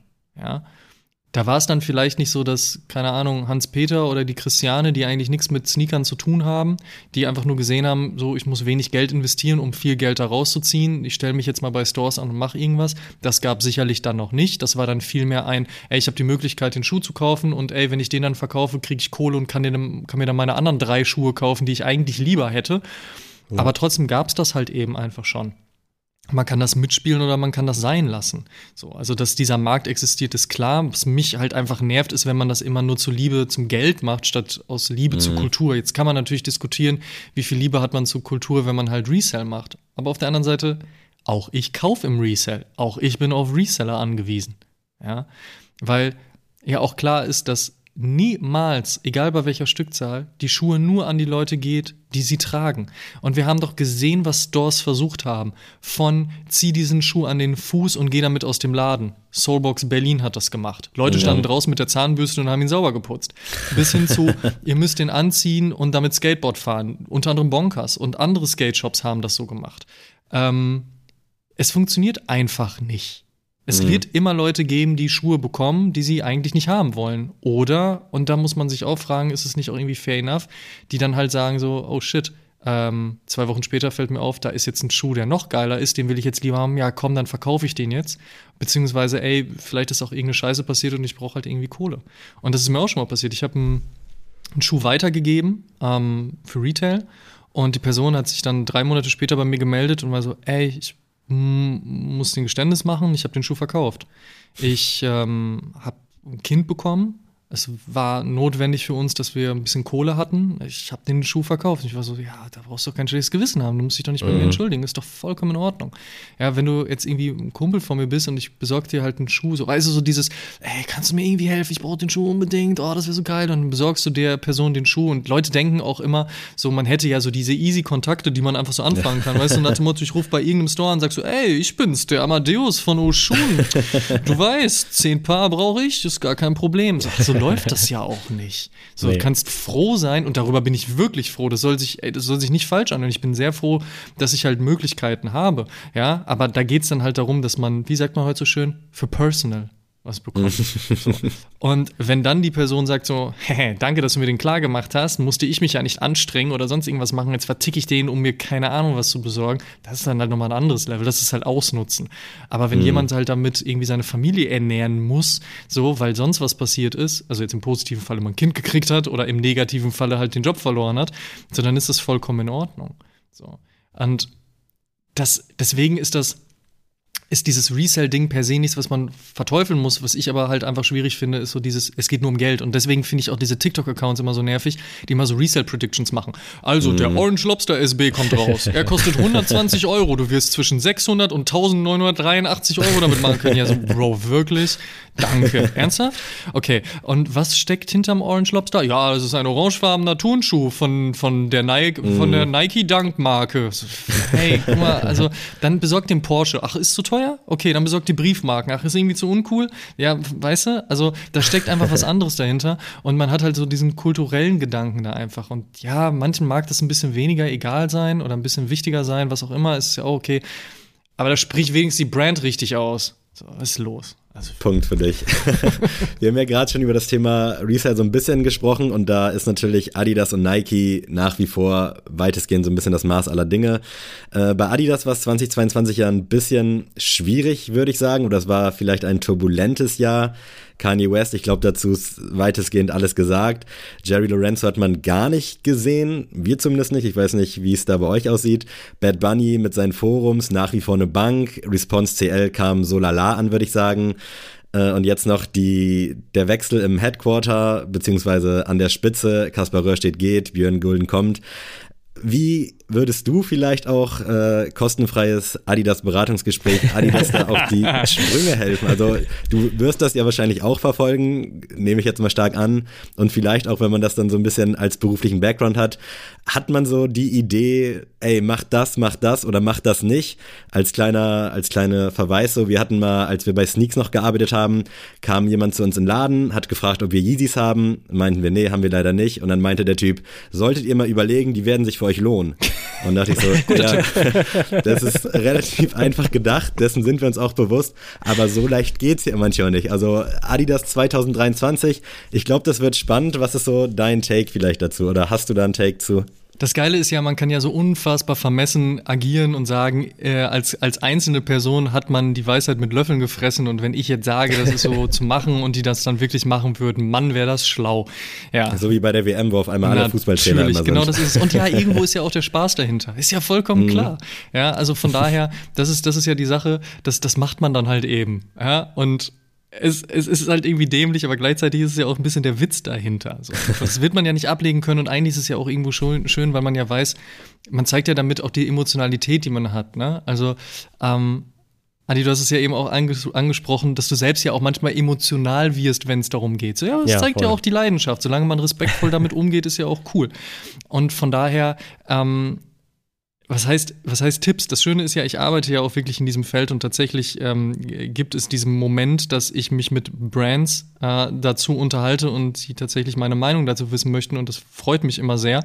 Ähm, trotzdem möchte ich mir nicht anmaßen, das alleinige Wissen zu haben, denn da sitzen Leute, die arbeiten das Ganze ebenfalls und die sitzen da in Teams und die werden sich schon ihre Gedanken dazu gemacht haben. Und manche Dinge funktionieren, manche Dinge funktionieren nicht, manche Dinge funktionieren wie geplant, manche Dinge funktionieren überhaupt nicht wie geplant und manche Dinge hat man überhaupt nicht in der Hand. Und so ging es das, so ging es ja immer. Es ist ja nicht so und ich glaube, viele Leute die noch nicht so lange in diesem Sneaker-Streetwear-Ding sind, denken die ganze Zeit so, Nike wäre immer auf Platz 1 gewesen und danach kommt Adidas. Es gab ja. mal eine Zeit, da war Reebok auf Platz 1. Ja. Es gab eine Zeit, da hat sich kein Mensch für Nike interessiert. Es gab eine Zeit, da war Adidas the shit. Ja, ähm, es gab eine Zeit, da war Puma noch mal viel viel größer und die haben in dieses Jahr einen Jahresabschluss hingelegt, der ist wahnsinnig gut. Deswegen kann sich Adidas wahrscheinlich sehr darüber freuen, dass Björn Gulden jetzt mal kurz die Straßenseite gewechselt hat. Aber die waren natürlich in einem anderen Bereich gut. Man darf nicht vergessen, wir sprechen hier über Sportswear. Ja, also mhm. die sitzen da ja nicht und produzieren rein Leute, die Sneaker anziehen, sondern die wollen ja auch immer noch was im Sportbereich machen. Und gerade da hat Puma unfassbar gut performt. Ja. Natürlich habe ich mich auch gefragt, wo ist denn Jerry Lorenzo? Jetzt hat er ja ein Statement rausgegeben, gesagt so, ey, mit dem aktuellen, was bei Adidas Basketball passiert, haben wir jetzt nichts zu tun. Wir machen hier noch mal ein bisschen was anderes, Fear, Fear of God, bla bla bla und so und mal gucken. Ja, wird spannend. Und natürlich finde ich auch, dass Sean Wotherspoon aus meiner Sicht nicht die beste Arbeit bisher für Adidas abgeliefert hat. Aber auch da, subjektiv, Geschmack, ja. Was kann man Adidas sonst mit an die Hand geben? Naja, Macht. Also ich glaube, das ist das Allerwichtigste. Macht. Wenn ihr nichts macht, kann auch nichts passieren. Ja. Ähm, ob alles richtig gut gemacht wird, ja, das wird die Zeit zeigen. Aber auch das Definitionssache. Ist es nur gut, wenn es viel Geld bringt? Oder wird Erfolg vielleicht doch anders gemessen? Oder ist es eine Sache, die eher eine Basis bietet für das, was in ein paar Jahren noch passieren soll? So, das sind ja so unterschiedliche Metriken, an die man rangehen kann und mit denen man messen kann. Ähm, von daher äh, tue ich mich so ein bisschen schwer damit, darüber zu sprechen, was vielleicht nicht so gut gelaufen ist, um so zu tun, als wüsste ich, wie es besser geht, sondern viel eher darüber zu sprechen, was denn wirklich gut gelaufen ist, um damit vielleicht eher abzuleiten, was andere Brands davon lernen könnten. Aber natürlich kann sich Adidas und kann sich Nike oder die Jordan Brand oder Puma oder wer auch immer nicht alle so easy falten wie New Balance. Auch die haben ihr Momentum kreiert. Wenn eine Brand jahrelang gesagt hat, wir machen kein Co-Branding, das größte der Gefühle, was du kriegen kannst, ist ein ganz, ganz, ganz kleines Branding. Und wir holen uns auch keine Athletes oder mhm. irgendwelche MusikerInnen. Wir sind grau, wir sind Navy, wir sind schwarz, mehr gibt's bei uns nicht. Die dann plötzlich und das meine ich immer, plötzlich, was nicht stimmt, aber die plötzlich sich Leute rangeholt haben, wie einen Joe Freshgoods, der über Black Culture, Black History spricht und wir dürfen nicht vergessen, Sneaker Streetwear ist Black Culture, der das in den Vordergrund stellt und auf einmal hast du bei New Balance ein krasses Storytelling. Es gab immer schon mal wieder so bei, bei gewissen Schuhen, bei gewissen Collabs mal so ein bisschen Storytelling, so aus Stores zum Beispiel heraus, aber nie in der Form, wie ein Joe Freshgoods das heute macht. Wahnsinnig geil. Ähm, der auch sagt so, ich mache das Ding jetzt komplett bunt. Ich meine, wie viel bunte New Balance hat man denn gehabt? Ja, das kreiert natürlich ein ganz anderes Momentum, das ich erstmal so aufbauen musste. Und das hat New Balance unfassbar gut hinbekommen. Deswegen, wir haben Ende 2019 eine Episode gemacht, da haben Simon und ich darüber gesprochen, was New Balance für ein unfassbares Jahr gehabt hat. Das war 2019. Wir sind jetzt 2023. Ja, ja also das ist, das ist krass. Und das sind eher die Dinge, über die ich gern sprechen möchte, also die positiven Seiten. Und das, das finde ich halt schön zu sehen, weil das natürlich auch wiederum so eine Diversität zeigt und eine Mannigfaltigkeit in der Brandhistorie. Das ist mal ein Statement, aber ich finde das gut tatsächlich. Und ich glaube, über New Balance braucht man natürlich immer zu sprechen, aber muss man in den letzten Jahren wirklich, da kann man nur den Hut ziehen, das ist crazy, was die da sich erarbeitet haben und wie du schon gesagt hast, es kam jetzt auch nicht von jetzt auf gleich. Das ist vielleicht auch ähnlich so wie bei dir. Ich will euch jetzt nicht so direkt vergleichen, aber man hat sich das halt erarbeitet und das ist jetzt nicht so. Also wenn du mich jetzt mit New Balance vergleichst, sehr gerne, gar kein Problem.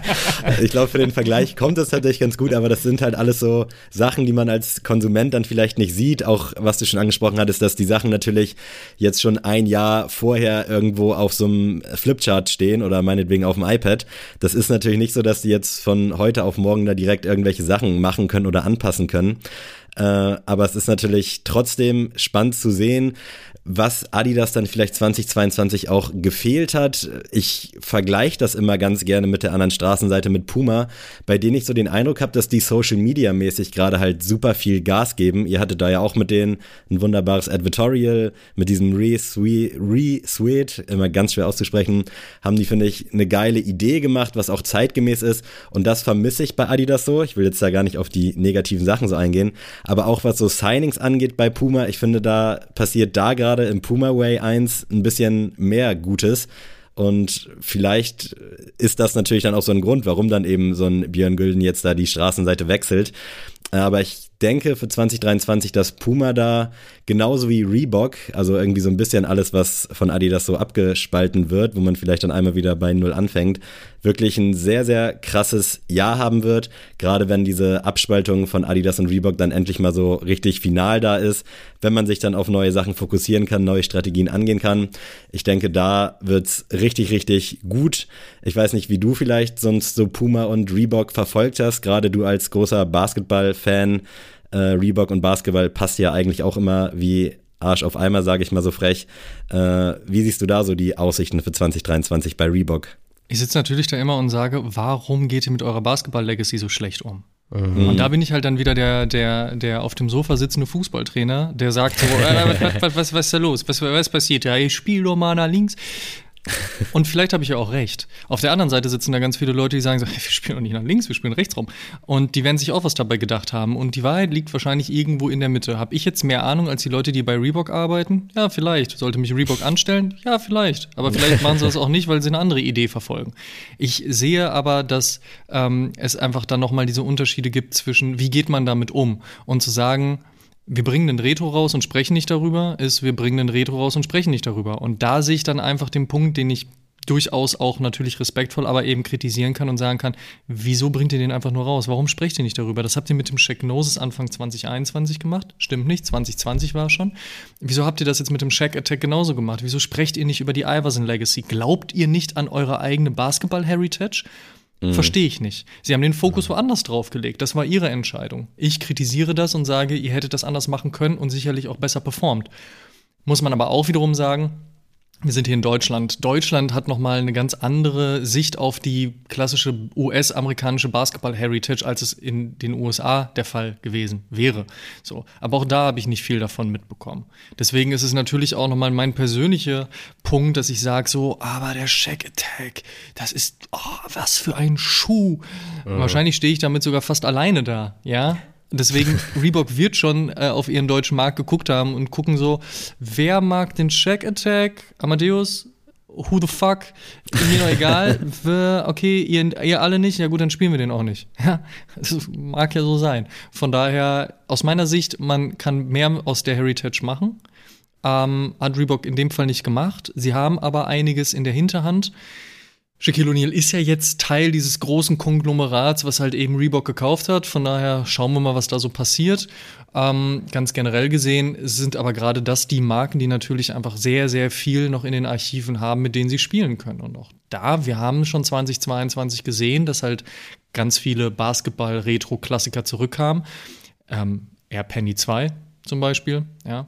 Und von daher bin ich gespannt, was, was so passiert. Aber man darf auch, man muss auch immer, immer auf den großen ganzen Markt gucken. Also in Deutschland wird man nicht auf einen Air Penny gewartet haben, in den USA ist das aber nochmal eine andere Sache. Ja? Also von daher, ich glaube, da gibt es halt eben auch nochmal andere Möglichkeiten, die man spielen kann, definitiv.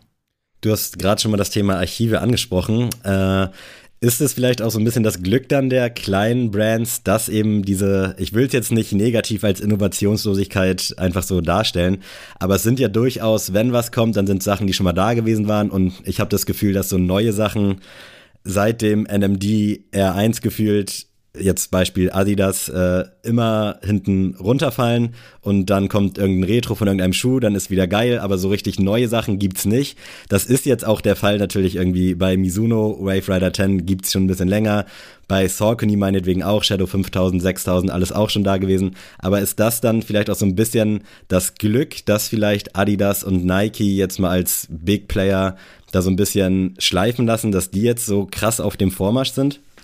Was machst du denn, wenn du von irgendeinem kleinen Trend, von irgendeinem Hype oder von dem, was du überall um dich herum siehst, genervt bist?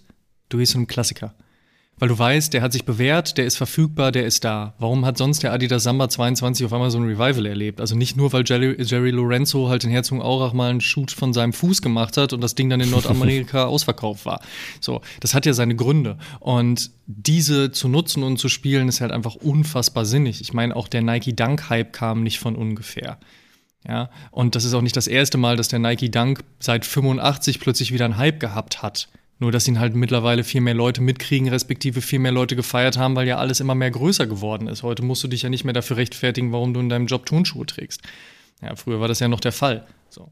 Das heißt also, viel mehr Leute kaufen ja auch viel mehr, weil sie viel mehr anziehen können. Selbst während der Pandemiezeit haben wir gesehen, dass die Leute ja trotzdem weiter Sneaker kaufen, weil die Frage, der man sich ja entgegensieht, ist ja heute 160 Euro für etwas anziehen, was ich nicht anziehen kann, weil ich gehe ja eh nicht aus dem Haus, oder auch Inflation, wo ich vielleicht jetzt eher lieber mein Geld für anderes bräuchte.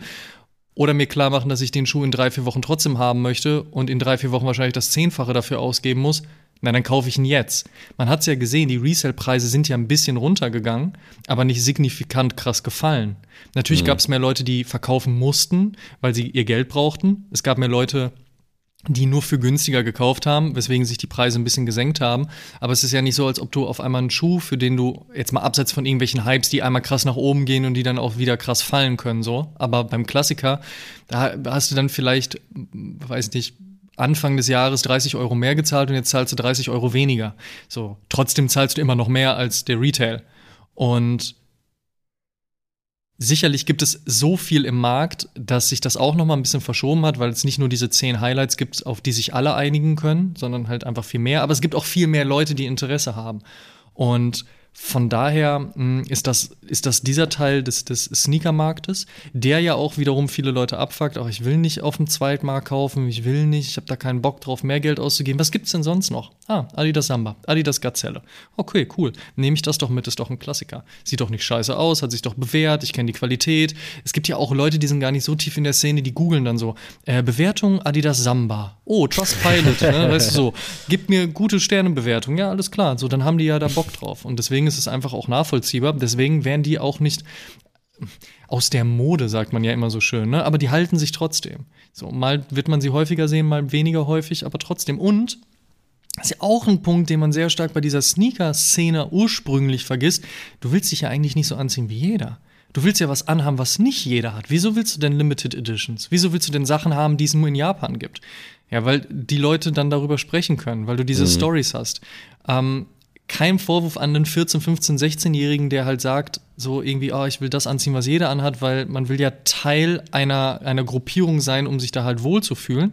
Deswegen, das ist vollkommen nachvollziehbar. Aber je älter du wirst, desto mehr möchtest du dich ja irgendwo auch abgrenzen und auch zeigen, so, ey, aber ich habe die Ahnung, ich habe mir Gedanken gemacht, ich gebe hier ein Statement ab.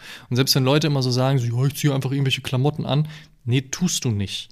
Du ziehst mhm. immer Klamotten mit einem Gedanken dahinter an und sei es nur, dass du dich darin wohlfühlen möchtest. So. Und das ist ja dann auch nochmal so eine Sache, dass viele Leute dieses Jahr wahrscheinlich gesagt haben, ey, alle laufen gerade mit, weiß ich nicht, Style XY rum. Ich will jetzt was ganz anderes machen. Was ist denn schon lange nicht mehr gewesen? Was habe ich lange nicht mehr im Feed gesehen oder bei den Leuten on-Feed? Also ein Adidas Samba. Ja, cool, let's go. Und wenn dann der von den richtigen Leuten gepult wird, dann kann das auch wiederum Trend werden. Das ist ja lustig. Also habe ich mit einigen Leuten von und bei Adidas unterhalten, die auch gesagt haben, so, also, das hätten wir jetzt ehrlicherweise nicht gedacht, weil das ist ja jetzt so gesehen nichts Besonderes, ne? Diesen Schuh gibt es halt schon seit 260.000 Jahren.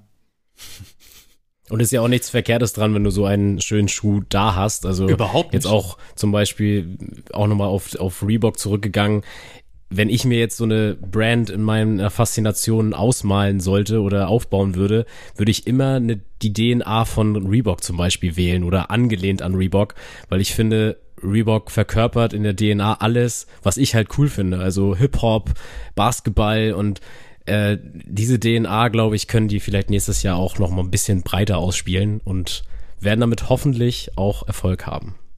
Natürlich sprechen auch wir sehr viel über diese Hypes, einfach aus dem Grund, weil sie extrem spannende Geschichten bieten. Also ja.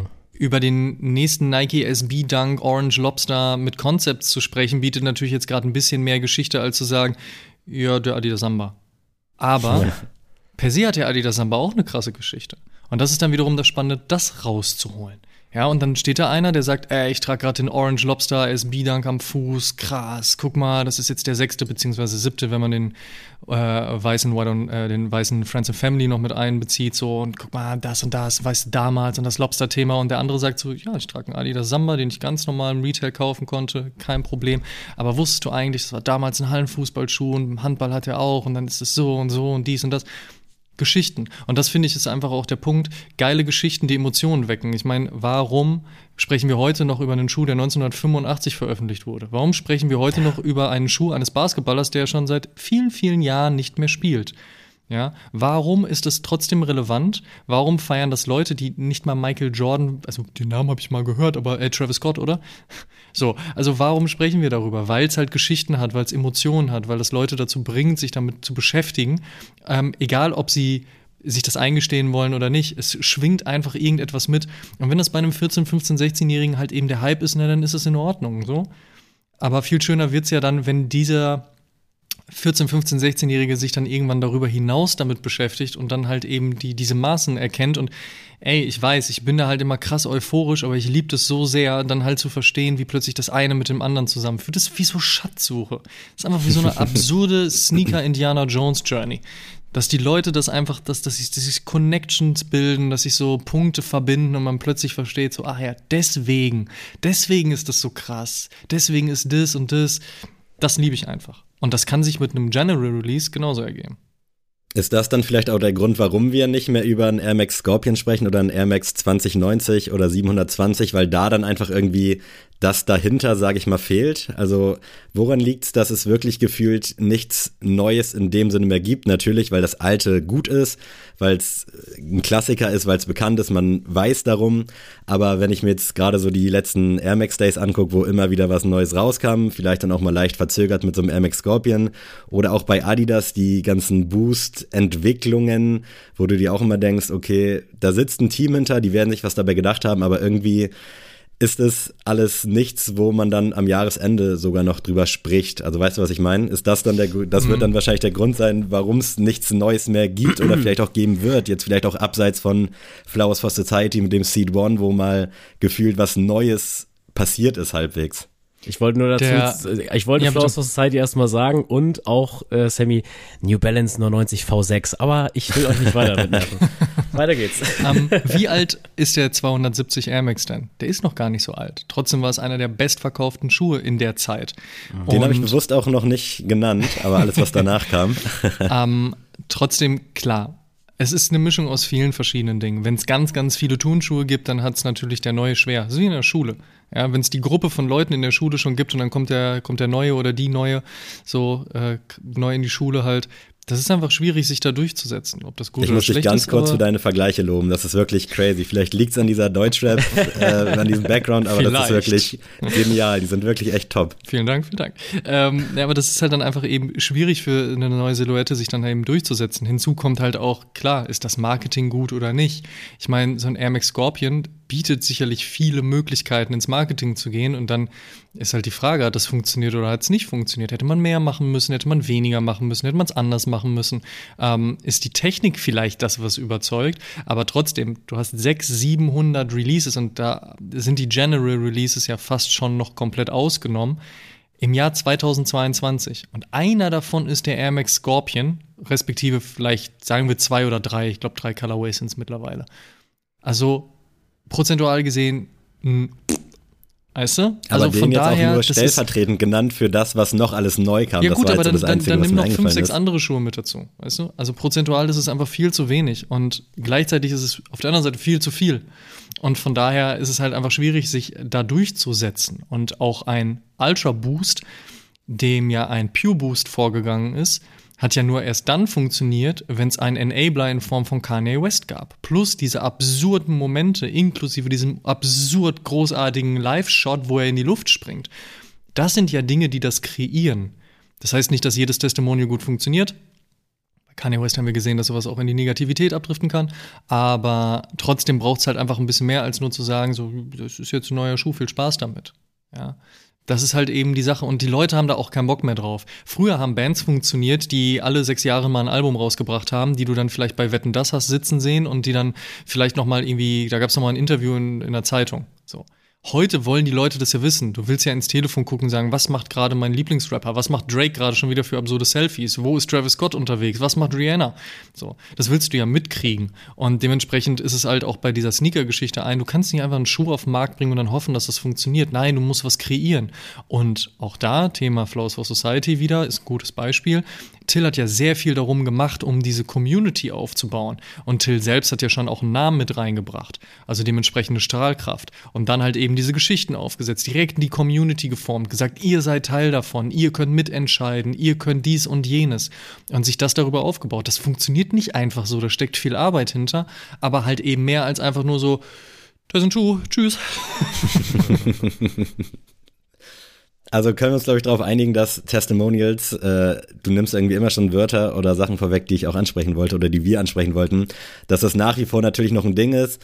Natürlich wird alles so ein bisschen von Travis Scott immer abge, abgespeckt, aber nichtsdestotrotz, so wie du schon erwähnt hast, Joe Freshgoods, Saleh Bambury, was da nicht mittlerweile alles so für Namen in diesem Kosmos sind, ist schon crazy. Ich habe so ein bisschen den Eindruck, dass es das gar nicht mehr so dringend braucht. Also gerade bei Schuhen, die vielleicht schon Klassiker sind, jetzt das Samba Re Revival quasi durch äh, Jerry Lorenzo natürlich getriggert und durch viele andere, die dann Bock gehabt haben. Auch, äh, ich glaube, einer deiner, deiner Fave Picks mit dem fucking, fucking Awesome Samba. Äh, ist Testimonials, sehen wir da 2023 noch was? Kann man das überhaupt noch irgendwie geil neu spielen oder haben wir eigentlich auch schon alles gesehen? Naja, die gute alte Rechnung war immer 1 plus 1 ergibt 3. Ja? Zwei Brands arbeiten zusammen, beziehungsweise Brand und Testimonial, und dann ist es nicht nur die Community der einen Seite und die Community der anderen Seite, sondern man formt nur noch eine komplett neue Community. Das hat sich ja weiter ergeben zu 1 plus 1 plus 1 ergibt 4, wenn wir so diese Triple Collabs haben. Nichts oh ja. von all dem holt uns ja jetzt noch äh, äh, vom Ofen hervor, also das meiste nicht. Klar, es wird immer noch mal wieder so die eine absurde Geschichte geben, mit der man nicht gerechnet hat auch das ist manchmal auch subjektiver, als man vielleicht denkt. Also die, die einen oder anderen hätten wahrscheinlich gedacht, so, also dass Palace und CP Company jetzt zusammenarbeiten, naja, das war ja nur eine Frage der Zeit. Jemand anderes sagt so, what the fuck, was passiert denn da? Krass. Das wird es immer wieder geben. Aber dieses, dieser große Aufschrei, positiv wie negativ, wie beispielsweise bei Supreme und Louis Vuitton, den wird es nicht mehr geben, weil die Leute das jetzt schon gelernt haben. Das heißt aber nicht, mhm. dass es nicht auch funktionieren kann. Und Du hast angesprochen, einer meiner Fave-Picks des letzten Jahres war der fucking awesome Jason Dill Adidas. Ich meine, das ist ein Schuh, der 2019 schon mal rauskam, den sie wieder neu aufgelegt haben, der für mich aber aufgrund dessen interessant geworden ist, weil ich fucking awesome so liebe und weil Jason Dill ein geiler Pro-Skater ist. Und das ist einfach für mich sinnig, dass die zusammengearbeitet haben, also eins und eins ergibt drei. Ich finde die Sache gut, super. Man wird nicht aufhören, mit Testimonials zu arbeiten, weil man natürlich die Strahlkraft erkannt hat. Wir haben in den letzten Jahrzehnten wenn es auch vielleicht nur eins ist, aber sagen wir, es sind zwei ungefähr, haben wir angefangen von Brands arbeiten mit Stores zusammen und den Stores Exclusives zu geben. Dann wurden es irgendwann so ähm, nochmal eine stärkere Herausstellung der, der SportlerInnen. Klar, der Jordan 1 war für Michael Jordan von Anbeginn der Zeit, aber dann hat man doch auch mal nochmal mehr Commercials mit ihm gemacht und solche Geschichten so. Also du hattest auf der einen Seite die Store-Geschichte, du hast die Athletengeschichte. Ähm, klar, Jordan war natürlich vor einer Store-Geschichte so, aber mit den allen anderen Athleten und Athletinnen, die man so hatte, hat man dann auch nochmal mehr gearbeitet. Dann kamen irgendwann Musiker, Musikerinnen dazu und dann wurde es irgendwann so ähm, auch mit Designern und auch Künstlern und so in die Richtung. Da gibt es ja noch ganz, ganz viel. Was ist mit dem nächsten Influencer? Wenn wir das jetzt mal als Hauptberuf benutzen wollen, ja? Was ist denn damit? Was ist denn ähm, noch mit den Leuten, die trotzdem eine krasse Strahlkraft haben, die noch gar nicht genutzt wurden, mit denen noch gar nicht gearbeitet wurden. Was ist denn eigentlich auch überhaupt mit einer Partnerschaft, die auf Langfristigkeit angelegt ist? Ich meine, ich kann mir nicht vorstellen, dass New Balance und Joe Freshgoods jetzt mal diese zwei, zweieinhalb Jahre zusammengearbeitet haben und jetzt wieder aufhören werden. Und der gute Mann hat sicherlich noch einige Ideen im Hinterkopf. Allein, was uns James Whitner von Amar Manier im Interview bei Oshun erzählt hat, was da noch mit der Jordan Brand geplant ist, Feierabend. Da sprechen wir wahrscheinlich noch 2027 drüber. So. Und das ist doch cool. Vielleicht wird uns nicht jeder Schuh gefallen, subjektiv, Colorway zum Beispiel, aber mindestens sind da Stories dahinter, die nur dazu führen können, dass Leute auch Schuhe als ihre Canvas, als ihre Bildmaterialfläche nutzen können, um ihre Geschichte zu erzählen. Und ich glaube, da draußen gibt es ganz, ganz viele Geschichten, auf die wir noch richtig Bock haben, sie zu hören. Wurdet ihr schon mal angefragt? Jetzt mal frei weg von der Leber. Hat euch schon mal jemand gefragt, habt ihr nicht Bock, irgendwas zu machen? Also beispielsweise vielleicht sogar ein Kangaroos, die ja mit Sneakerholics da mal was zusammen gemacht haben. Ist da, Tatsache, ist da ja, es gibt tatsächlich ähm, in, der, in den vergangenen fast fünf Jahren, die wir jetzt Oshun machen, gab es durchaus Gespräche mit tatsächlich drei Brands ähm, über das Thema, ob man etwas macht und wie man etwas macht. Und es war immer ein Ritterschlag. Es war immer, es war immer sehr krass, aber ähm, da muss man auch ganz klar sagen, damit einher geht ja auch eine Verantwortung. Und auch wenn wir eine Community haben, über die wir sehr dankbar sind und für die wir sehr dankbar sind, ist es nicht so, dass wir äh, der größte Podcast der Welt sind, wo wir wissen, wir schmeißen jetzt ein Produkt auf den Markt und dann wird sich das wie blöde verkaufen und auch dem Partner gerecht werden. Und deswegen haben wir uns immer sehr über diese Gespräche gefreut. Und natürlich ist man als Fan auch immer kurz davor zu sagen, so, ja klar, wann können wir loslegen? Aber da geht es am Ende des Tages um Business. Und man will diesem Business auch gerecht werden. Ja, und, da gehört natürlich gerne in die Kommentare, ob es ja. Leute gibt, die einen Oshun-Podcast-Schuh kaufen wollen. und wir sind uns auch sehr sicher, weil wir, wir lesen ja die Nachrichten der Leute, da gibt es sicherlich ein paar Leute, die auch Bock drauf haben.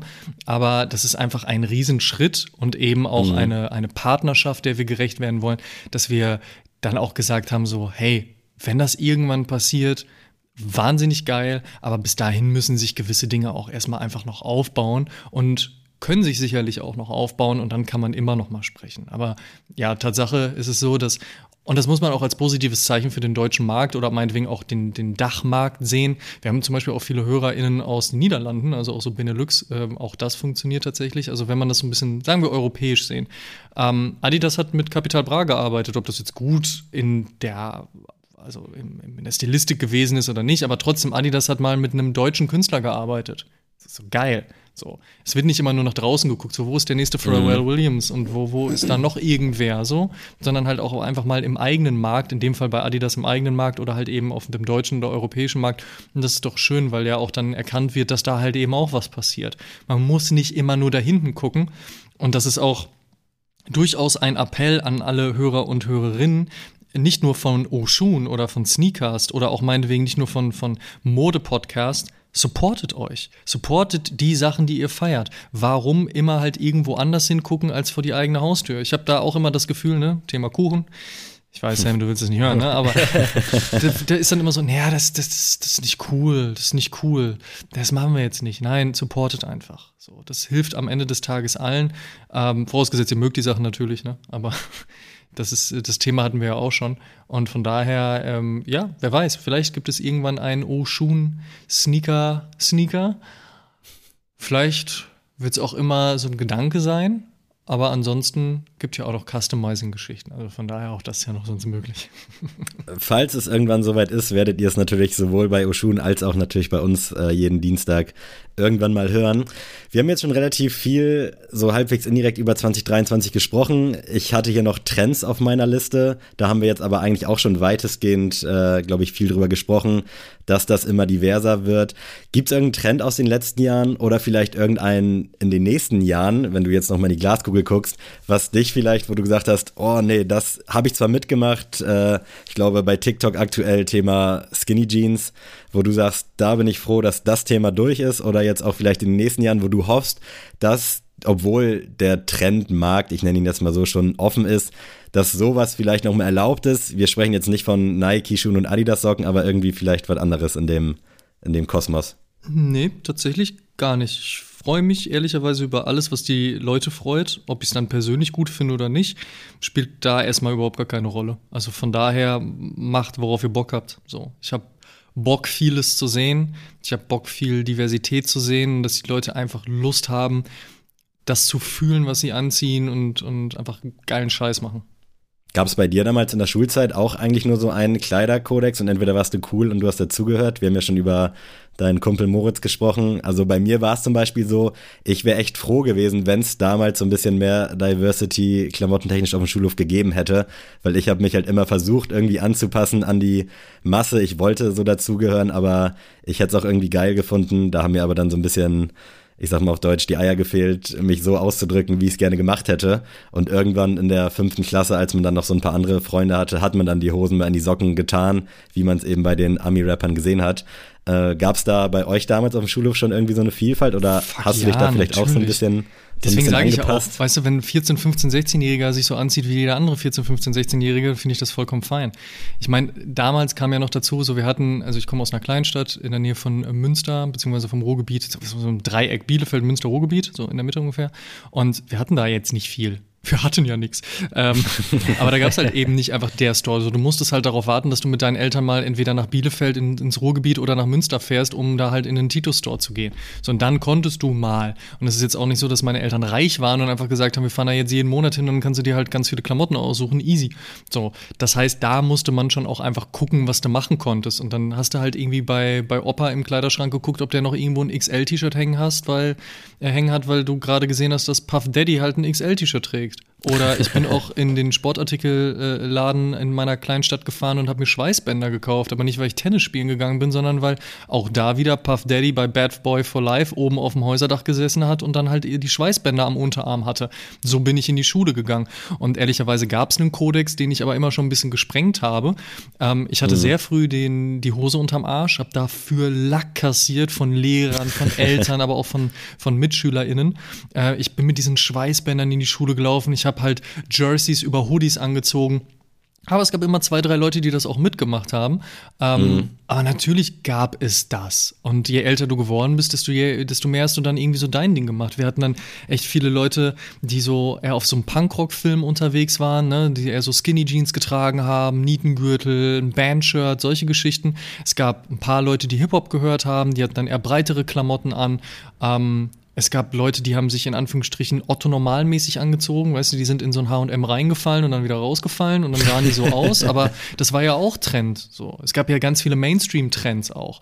Und damals war es natürlich noch ein bisschen stärker so, ah, okay, du hörst Hip-Hop, du trägst eine Baggy Pants und du hörst wahrscheinlich Punkrock, mhm. du trägst Nietengürtel und du hörst wahrscheinlich Britney Spears, weil du trägst halt eine Miss 60 Hose und einen pinke Stop. Das hat sich ja alles aufgemischt und das meine ich halt eben, so rückblickend betrachtet finde ich es manchmal so ein bisschen schade, aber irgendwo ist es ja vollkommen verständlich und auch, auch gut. So, ähm, hätte ich mir das gewünscht oder nicht? Pff, ja, keine Ahnung. Ich glaube, solange du halt jetzt nicht irgendwie wegen Sachen wirklich krass gemobbt wirst und dich halt schlecht fühlst, so ist das, ist das, das, ist das der normale Weg.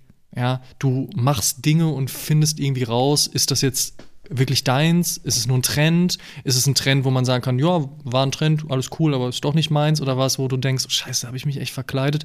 Ich glaube, durch diese Phase geht wirklich jeder. Mhm. Und irgendwie gehört es ein bisschen mit dazu. Wie gesagt, wenn es dann dahin geht, dass du wegen, wegen Klamotten, wegen Aussehen halt gemobbt wirst, so, dann ist es eine Sache, die, die, die nicht klar geht. So. Aber das ist dann halt auch irgendwie ein komplett kulturelles Ding. So. Ja, ist ja auch ein soziales Ding, eben, dass, dass Leute so etwas machen. Das ist natürlich nicht in Ordnung. Aber ich glaube, das war wahrscheinlich vor ein paar Jahren noch krasser vertreten, da könnte ich es mir vorstellen. Es war zu meiner Schulzeit auch nicht so, dass da nicht, ich weiß gemobbt nicht. Ich wurde. Aber ich glaube, die Scheiße wird es immer geben. So, also, das sowieso, aber klar, ich glaube, du stehst gerade da auch als Internet ja, aber du stehst da auch als Erwachsener und fragst dich dann irgendwann so, wieso, was passiert da gerade? So, und der, ähm, der Bruder von, von meiner Frau, der ist ähm, jetzt, der geht nicht mehr zur Schule, so, aber der ist jetzt auch nicht, also der ist äh, 20 und ähm, dementsprechend kenne ich den schon so ein bisschen länger und auch wenn der so Stories aus der Schule erzählt hat, nicht zwangsläufig mhm. über sich, aber halt einfach Geschichten aus der Schule, Geschichten aus der Schule, da habe ich schon manchmal gedacht, so, ey, über sowas fuckt ihr euch ab? Mhm. Krass. Und dann ja. so gedacht, naja, aber ich glaube, solche Stories hatte jeder irgendwie. Und ja, es wäre schön, wenn es nicht so wäre, dass es so ist. Da, da, ja, es ist immer leicht gesagt zu sagen, so, ja, da muss man dann durch. Weißt du? Wenn man jetzt nicht ähm, derjenige war, ja, und wenn ich sage, ich habe Lack kassiert, so, dann gab es halt ein paar dumme Sprüche, aber ich wusste, was ich tue und ich stand da drüber. Aber wenn mhm. da jemand wirklich krass gemobbt wurde, dann kannst du schlecht sagen, so, ja, musst du jetzt aber durch. Das ist halt so. Es ist natürlich scheiße, dass das so passiert.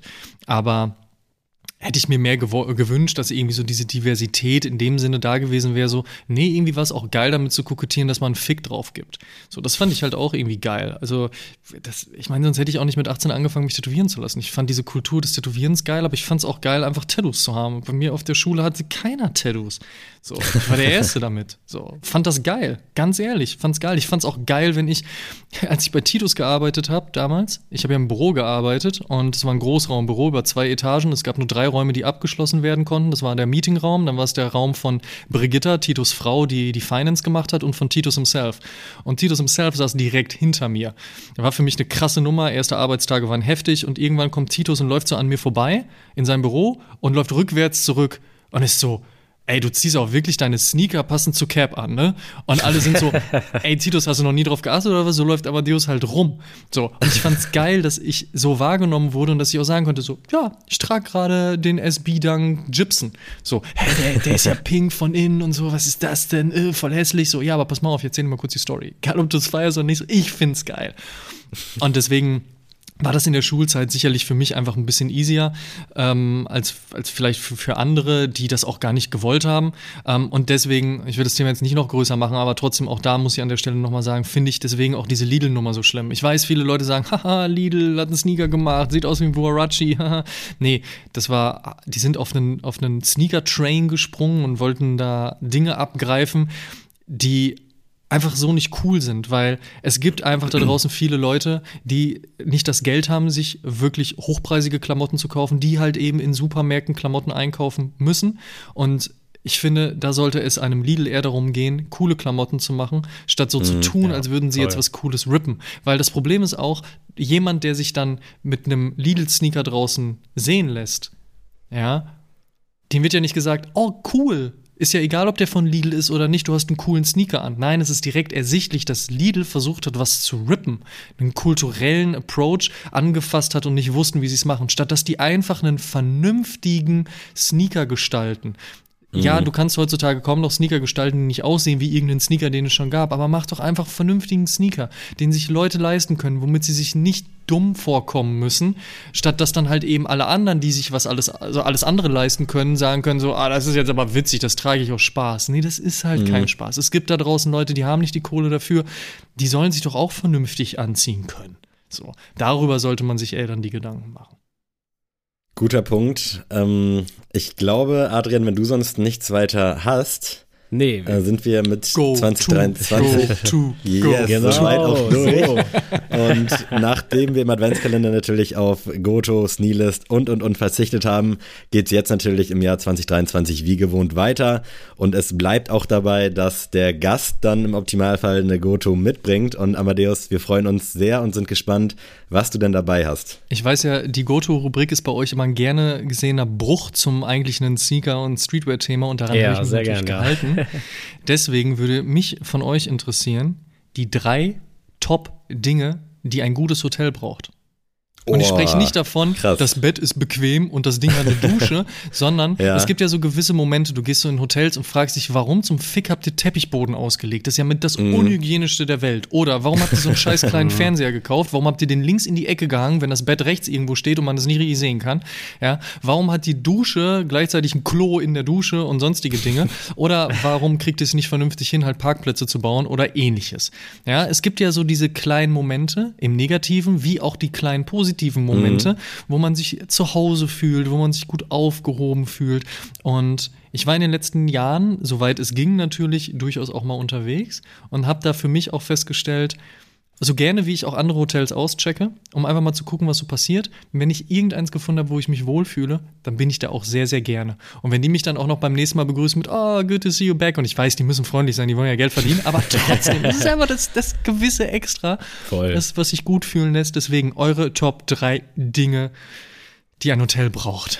Ich Sam, muss ganz kurz einschneiden, ja, sehr bitte. gerne. Und du hast mal in irgendeiner Folge von Oshun von irgendeinem Hotel in Amsterdam erzählt, das irgendwie special war. Ich weiß leider nicht mehr, was genau das Special war, ob das irgendwie auf eine künstlerische Art und Weise spe Special war, aber irgendwas mhm. war da und ich finde die Folge nicht mehr. Kannst du dich vielleicht daran erinnern? Vielleicht weißt du direkt, was ich meine. Ja, wir Irgendwas haben Besonderes. Ja, wir haben ähm, mehrere Amsterdam-Folgen ja gemacht und es gab eine, die, das war die allererste Folge, die Simon und ich Amsterdam gewidmet haben. Und da haben wir aus ein paar Hotels rausgeholt. Also da ging es so ein bisschen so, was sind so die Stores, was sind so die ähm, Food Locations auch und dann auch so ein paar Hotels, bevor es dann ja irgendwann diese Amsterdam-Folge mit Tommy Trigger gab, Shoutout an der Stelle, wo wir ja wirklich auch durch Amsterdam gelaufen sind. Immer noch eine meiner Lieblingsfolgen tatsächlich, auch weil es diesen Moment gab und Tommy Trigger ist ja beidsprachig aufgewachsen, also Deutsch und Niederländisch. Kann natürlich aber auch Englisch gut, weil das lernst du in den Niederlanden ja auch. Und mit mir hat er dann immer Deutsch gesprochen. Und dann gab es ja dieser Moment, wo uns, obwohl wir im Interview standen und es auch eigentlich ersichtlich war, dass ich ihm gerade ein Mikrofon unter die Nase halte, einfach so eine Touristengruppe ihn gefragt hat, wie es denn zu einem Museum geht und Tommy einfach instant auf Niederländisch Stimmt, geswitcht ja, hat, um das zu erklären. Und ich habe das extra nicht rausgeschnitten, weil ich das so geil fand. ja. Also von daher, äh, das war, glaube ich, die eine Episode, aber du meinst die davor. Und ähm, ich glaube, da ging es tatsächlich ums Lloyd Hotel. Das äh, Lloyd Hotel ist nicht nur gut gelegen, sondern es hat äh, Zimmerkategorien von ein bis fünf Sterne. Also das so, so Mehrbettzimmer, Mehrbettzimmer gibt's da, aber halt auch so ja. Suiten. Und jede ist unterschiedlich gestaltet und auch von unterschiedlichen KünstlerInnen. Das hat Amsterdam aber in vielen Hotels auch ganz gerne, dass die das machen. Und ähm, das war das Lloyd Hotel. Mittlerweile bin ich, beziehungsweise sind wir, also meine Frau und ich, umgeswitcht zu einem anderen Hotel, weil uns das nochmal noch mal besser gefallen hat.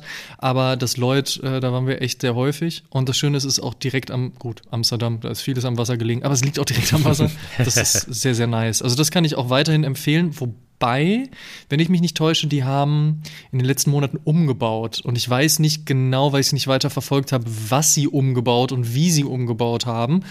Aber ich gehe einfach mal davon aus, dass es trotzdem noch geil ist. Okay, das, ich wusste nämlich, irgendwas war da und es war das mit diesen ein bis fünf Sterne Zimmerkategorien und ich habe mir das irgendwo mal aufgeschrieben oder gescreenshottet, hab's dann aber vergessen und wir wollten jetzt demnächst mal nach Amsterdam und ich wollte da unbedingt dann hin, aber jetzt weiß ich Bescheid. Ja, aber also, pass auf, also das, das Lloyd kann ich dir empfehlen, wie gesagt, vorausgesetzt, die haben das auch wirklich gut umgebaut. Ansonsten, wenn es ein bisschen günstiger sein soll, aber vor allen Dingen, also beziehungsweise bei Lloyd kannst du ja von 1 bis 5 Sterne gehen, aber ähm, ich gehe jetzt nicht davon aus, dass du Bock hast, mit deiner Freundin halt irgendwie in so einem sieben Bettzimmer zu pennen mit irgendwelchen anderen Leuten. so, deswegen, also wenn es noch ein bisschen anders günstiger sein soll, da The Student Hotel, ähm, die haben sich aber auch, glaube ich, umbenannt irgendwie. Ich glaube, die heißen jetzt The Hub oder The Student Hub oder The, so The Social Hub heißen die, glaube ich. Äh, die haben zwei Hotels in den Niederlanden. Ich habe äh, mal eine Zeit für die in der PR gearbeitet. Deswegen hatte ich das Vergnügen, auch dort nächtigen zu dürfen. Das ist cool. Das ist ein, das ist wie der Name schon, also der damalige Name zumindest gesagt hat, studentisch aufgezogen. Du kannst als Studentin auch eine langfristige Miete dort einplanen. Dann lebst du einfach für sechs Monate zum Beispiel in einem Hotel, hast die Möglichkeiten, mhm. die ein Hotel dir bietet ähm, aber eben halt als Alternative. Das ist ja häufig das Problem, dass gerade StudentInnen, die halt auch dann noch in eine fremde Stadt gehen, jetzt nicht gerade super schnell ein Zimmer im Studentenheim finden oder WG oder was auch immer. Das hat das Hotel dann in dem Stil aufgezogen und das ist ganz cool, weil das auch sehr bunt ist, ein bisschen juveniler, flippiger, um nicht zu sagen. das ist cool. Ansonsten größte Empfehlung überhaupt aller Zeiten, Pestana Riverside. Äh, da sind wir allerdings bei einem Fünf-Sterne-Hotel, das auch dann eben okay. die Vergünstigung eines Fünf-Sterne-Hotels hat. Das äh, liebe ich sehr. Du hast Blick direkt auf die Amstel, auf den Fluss. Ähm, und wie gesagt, alles das, was so ein Fünf-Sterne-Hotel bietet, das äh, liebe ich sehr. Aber das sind so ich die drei, die du mal auschecken ja. kannst, auf jeden Fall. Ansonsten Perfekt. Amsterdam hat unfassbar viele geile Hotels, keine Frage. Ja, zu viel, das ist das Problem. Da sieht man dann meistens den Wald vor lauter Bäumen nicht. Aber ich hatte, wie gesagt, diese Connecte, dass du da mhm. Irgendwas mal erzählt hattest, aber jetzt weiß ich Bescheid und ich starte jetzt mit meinem ersten Pick. Sehr gerne. Äh, es ist wirklich eigentlich sehr banal, aber für mich wirklich auch so ein bisschen essential in einem Hotel. Es ist tatsächlich das Klopapier. Ich finde, da kann man so viel falsch machen und leider ist True. es in den meisten Hotels so, dass es wirklich dieses Zeitungspapierfarbene ist, was einfach nicht klar geht und ich habe immer eine Rolle tatsächlich mit in meiner Tasche am Start, weil ich mir das nicht geben will und Gott sei Dank in letzter Zeit, wo ich in Hotels war, haben sie es dann geschafft, zumindest irgendwie ansatzweise zweilagig am Start zu haben, was ein bisschen soft ist. Aber wenn ich da dann erster Schritt irgendwie auf Klo, Hände waschen, guck dann auf diesen Toilettenpapierhalter und sehe schon diese graue Farbe, ist direkt irgendwie so 0,5 Downgrade. Also Klopapier klingt jetzt nach so einem Luxusproblem, aber ich finde, das ist wirklich nicht so schwer. Und natürlich ist es sehr günstig für die, wenn die da dieses graue Scheißzeug haben. Aber das ist für mich super, super wichtig, auch wenn es so banal ist. Würdest du dir denn auch sonst auch Klopapier kaufen gehen in der Stadt, wo du dann bist? Wenn ich nichts dabei haben sollte, wäre das auf jeden Fall, je nachdem, okay. wie lange ich da bin, eine Option. Ja, ich finde dieses. Ja, und dann so gönnerhaft den anderen Hotelbewohnern dann auch so mitverteilen. So, weißt du, so eine Rolle vors Zimmer legen, nicht klopfen, so, hi, Wäre ja, ist ja wirklich nicht schwer, freut halbwegs mich. vernünftig Toilettenpapier dahinlegen zu können. Also dann macht die Nacht einen Euro teurer und dann refinanziert sich das auch. Aber das ist für mich wirklich absolut wichtig und da geht's los. Das ist ja auch quasi so der Start von so einem Hotelaufenthalt, dass du kurz mal Hände wäschst, dich ablegst und dann siehst du da dieses graue Elend und denkst dir, jo, das Katastrophe, wirklich. Aber wenn du die Klopapierrollen verteilst, dann bitte auch einen Sneaker-Sticker dazulegen jetzt mal, ne? Natürlich. Sehr schön. Ich gehe beim ersten Pick tatsächlich mit was, ja, ganz offensichtlichem, nämlich ein, ich brauche einen Charakter. Also ich brauche auch bei einem Haus zum Beispiel, habe ich letztens drüber äh, gesprochen mit meiner Freundin, dass ich zum Beispiel auch nicht so einer wäre, der sich ein Haus baut, sondern ich brauche ein Haus mit Geschichte, mit Charakteristiken und das ist für mich beim Hotel auch entscheidend. Also das muss jetzt nicht äh, komplett alt sein, aber es muss irgendwie nicht so Hochglanzfaktor haben, sondern es muss für mich schon irgendwie auch denn hier und da mal eine Pflanze, die irgendwie passend ist, vielleicht auch irgendwie ähm, die Einrichtung, da kann man ja auch ganz viel mitmachen, ähm, wie passt das alles zusammen und da bin ich tatsächlich so dann schon der da auf die Optik erstmal guckt. Also nicht so ein weißer Block, sondern nee, schon irgendwas. Ist, hat, hat auch mal was. Also ich, ich finde auch zum Beispiel jetzt, wenn wir aufs Thema Häuser gehen, ich finde auch diese Neubauten, wo wirklich die so eine Kücheninsel und so, das hat alles Charme, finde ich auch cool. Aber für mich selbst, ich brauche so ein bisschen, auch da wieder Thema Storytelling, brauche ich auch beim Haus oder beim Hotel.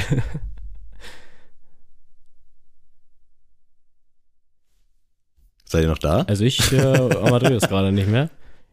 Okay, ich höre euch beide. Ich dachte, es geht direkt weiter in Pick Nummer 2 oder wollt ihr mein, meine Nummer 3 Wir wollen natürlich auch deinen Pick haben. Ah, ich darf, ja, ich darf mitmachen. Ja, pff, ja, natürlich. natürlich. Äh, ich, ich hasse es, das ist sehr profan, aber ich hasse es, wenn es keinen Parkplatz gibt. Ich reise halt sehr viel ja, mit dem Auto. Und ähm, wenn es da keinen vernünftigen Parkplatz gibt oder wenn es nur so irgendeinen Scheiß gibt, dann das funktioniert für mich nicht.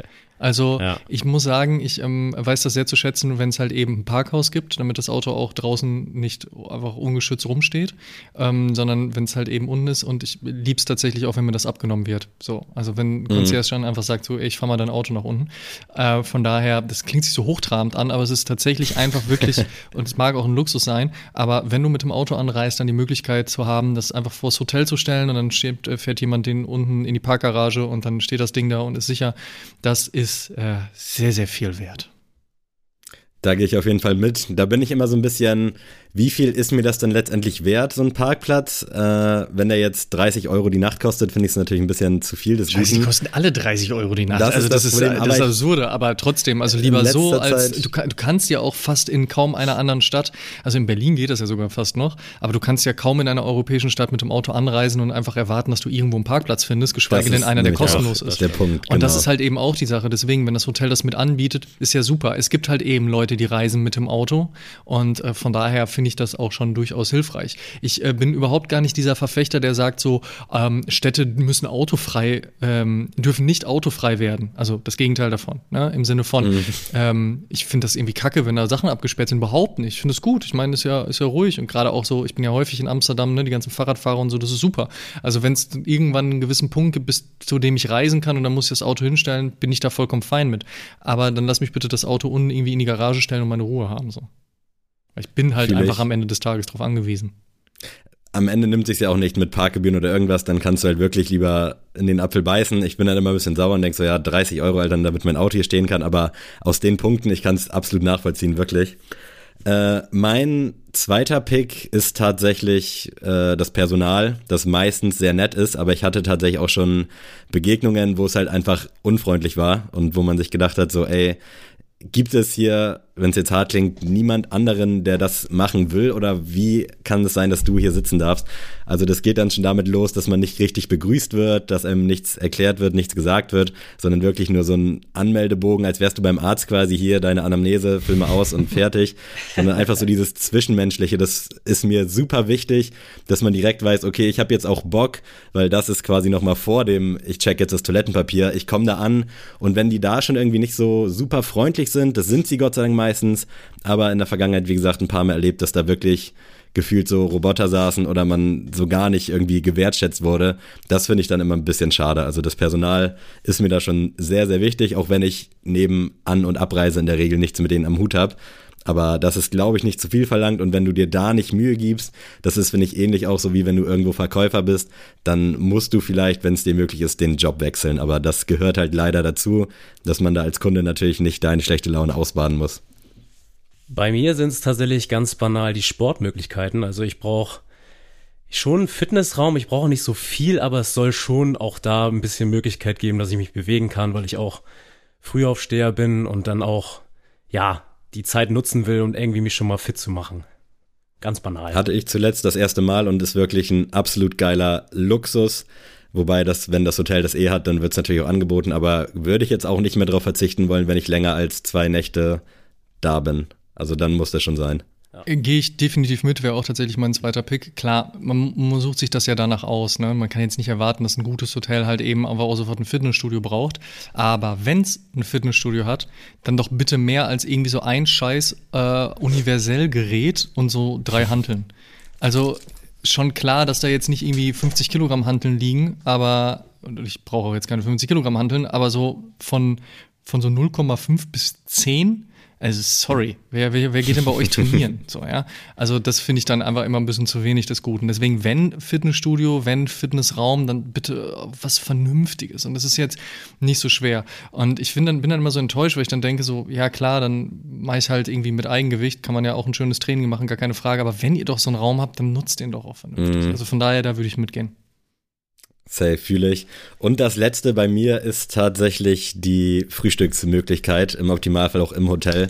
Also ich bin absoluter Frühstücksmensch. Also es ist für mich wirklich die wichtigste Mahlzeit des Tages, auch wenn es ja für viele die unnötigste Mahlzeit ist. Aber ich mag das gerade im Hotel morgens, auch wenn die Frühstückszeiten meistens nur bis elf reichen und wenn ich in Hotels bin, dann öfter mal Konzerte wegen, wo ich dann am nächsten Morgen nicht ganz so fit bin. Aber da, wenn es da ein halbwegs adäquates Frühstück gibt, das ist mir schon wichtig. Da gucke ich auch im Vorfeld. Und wenn ich schon in den Bewertungen lese, dass das so lala ist, dann lasse ich die Buchung da auch weg. Aber ich freue mich, wenn ein Hotel wirklich einen halbwegs soliden Frühstücksservice anbietet. Sei es irgendwie Buffet oder zumindest so ein äh, Pauschalpreis à la carte Frühstück, das finde ich schon sehr geil und das ist ein Luxus, muss ich ehrlich auch sagen, den ich mir nicht immer erlaube, aber wenn das Hotel einen guten Ruf hat oder gerade auch das Frühstück, dann zahle ich da auch gerne, das ist so mein Pendant zum Parkplatz, dann zahle ich da auch gerne mal, keine Ahnung, 20 Euro für ein Frühstück. Wenn ich jetzt zum Bäcker laufe, zahle ich für einen Kaffee und zwei belegte Brötchen auch mittlerweile 10, 12 Euro. Von daher finde ich, ist das schon ganz angemessen. Das ist tatsächlich ein Punkt, den ich jetzt eigentlich gar nicht so eingeloggt hätte, habe ich kurz über meine Lebensweise nachgedacht als Veganer und da muss ich das natürlich auch mit einloggen, weil das ist natürlich immer eine Sache, die man im Hinterkopf behalten muss und immer, wo man sich auch mit auseinandersetzen muss. Dementsprechend muss das Frühstück natürlich auch möglich sein. Also äh, es gibt ja hier und da immer noch, also das habe ich auch innerhalb von Deutschland gemerkt, wo man eigentlich denkt, hier ist man ja eigentlich schon sehr aufgeschlossen und sehr äh, divers, auch was das Essen angeht dass es hier und da immer noch Regionen gibt, wo das wirklich Novum ist, dass man äh, vegan bestellt. Und deswegen muss das natürlich auch möglich sein im Hotel, dass ich dann auch weiß, okay, falls ich jetzt wirklich keine Lust habe, irgendwie in die Stadt äh, mir ein schönes Café zu suchen, dann muss es auf jeden Fall auch äh, angemessen und nicht nur ein Trockenbrot äh, für mich am Frühstückstisch geben. Ihr seid ganz schön faul, ey, dass ihr im Hotel frühstücken geht. Ich finde es auch es gibt geil. so viel außerhalb. geilen Scheiß. Erstmal schön eine Liste machen, schön Google Maps auf und dann erstmal direkt raus und Essenslocations checken. Nein, ich verstehe aber schon, gerade auch, wie du schon meintest, ne, wenn man nur kurz mal eine Nacht da ist und so, dann sollte das Frühstück schon vernünftig sein. Gerade so vegane Optionen, ähm, also dass das heute noch nicht gang und gäbe, ist es eh Trauer. Ähm, ich ähm, mag es tatsächlich, wenn es eine gute Hotellobby gibt. Und zwar finde ich es gerade nach einem langen Tag in der Stadt gut, wenn man noch nicht direkt hoch ins Zimmer gehen muss, so nach dem Motto, Mhm.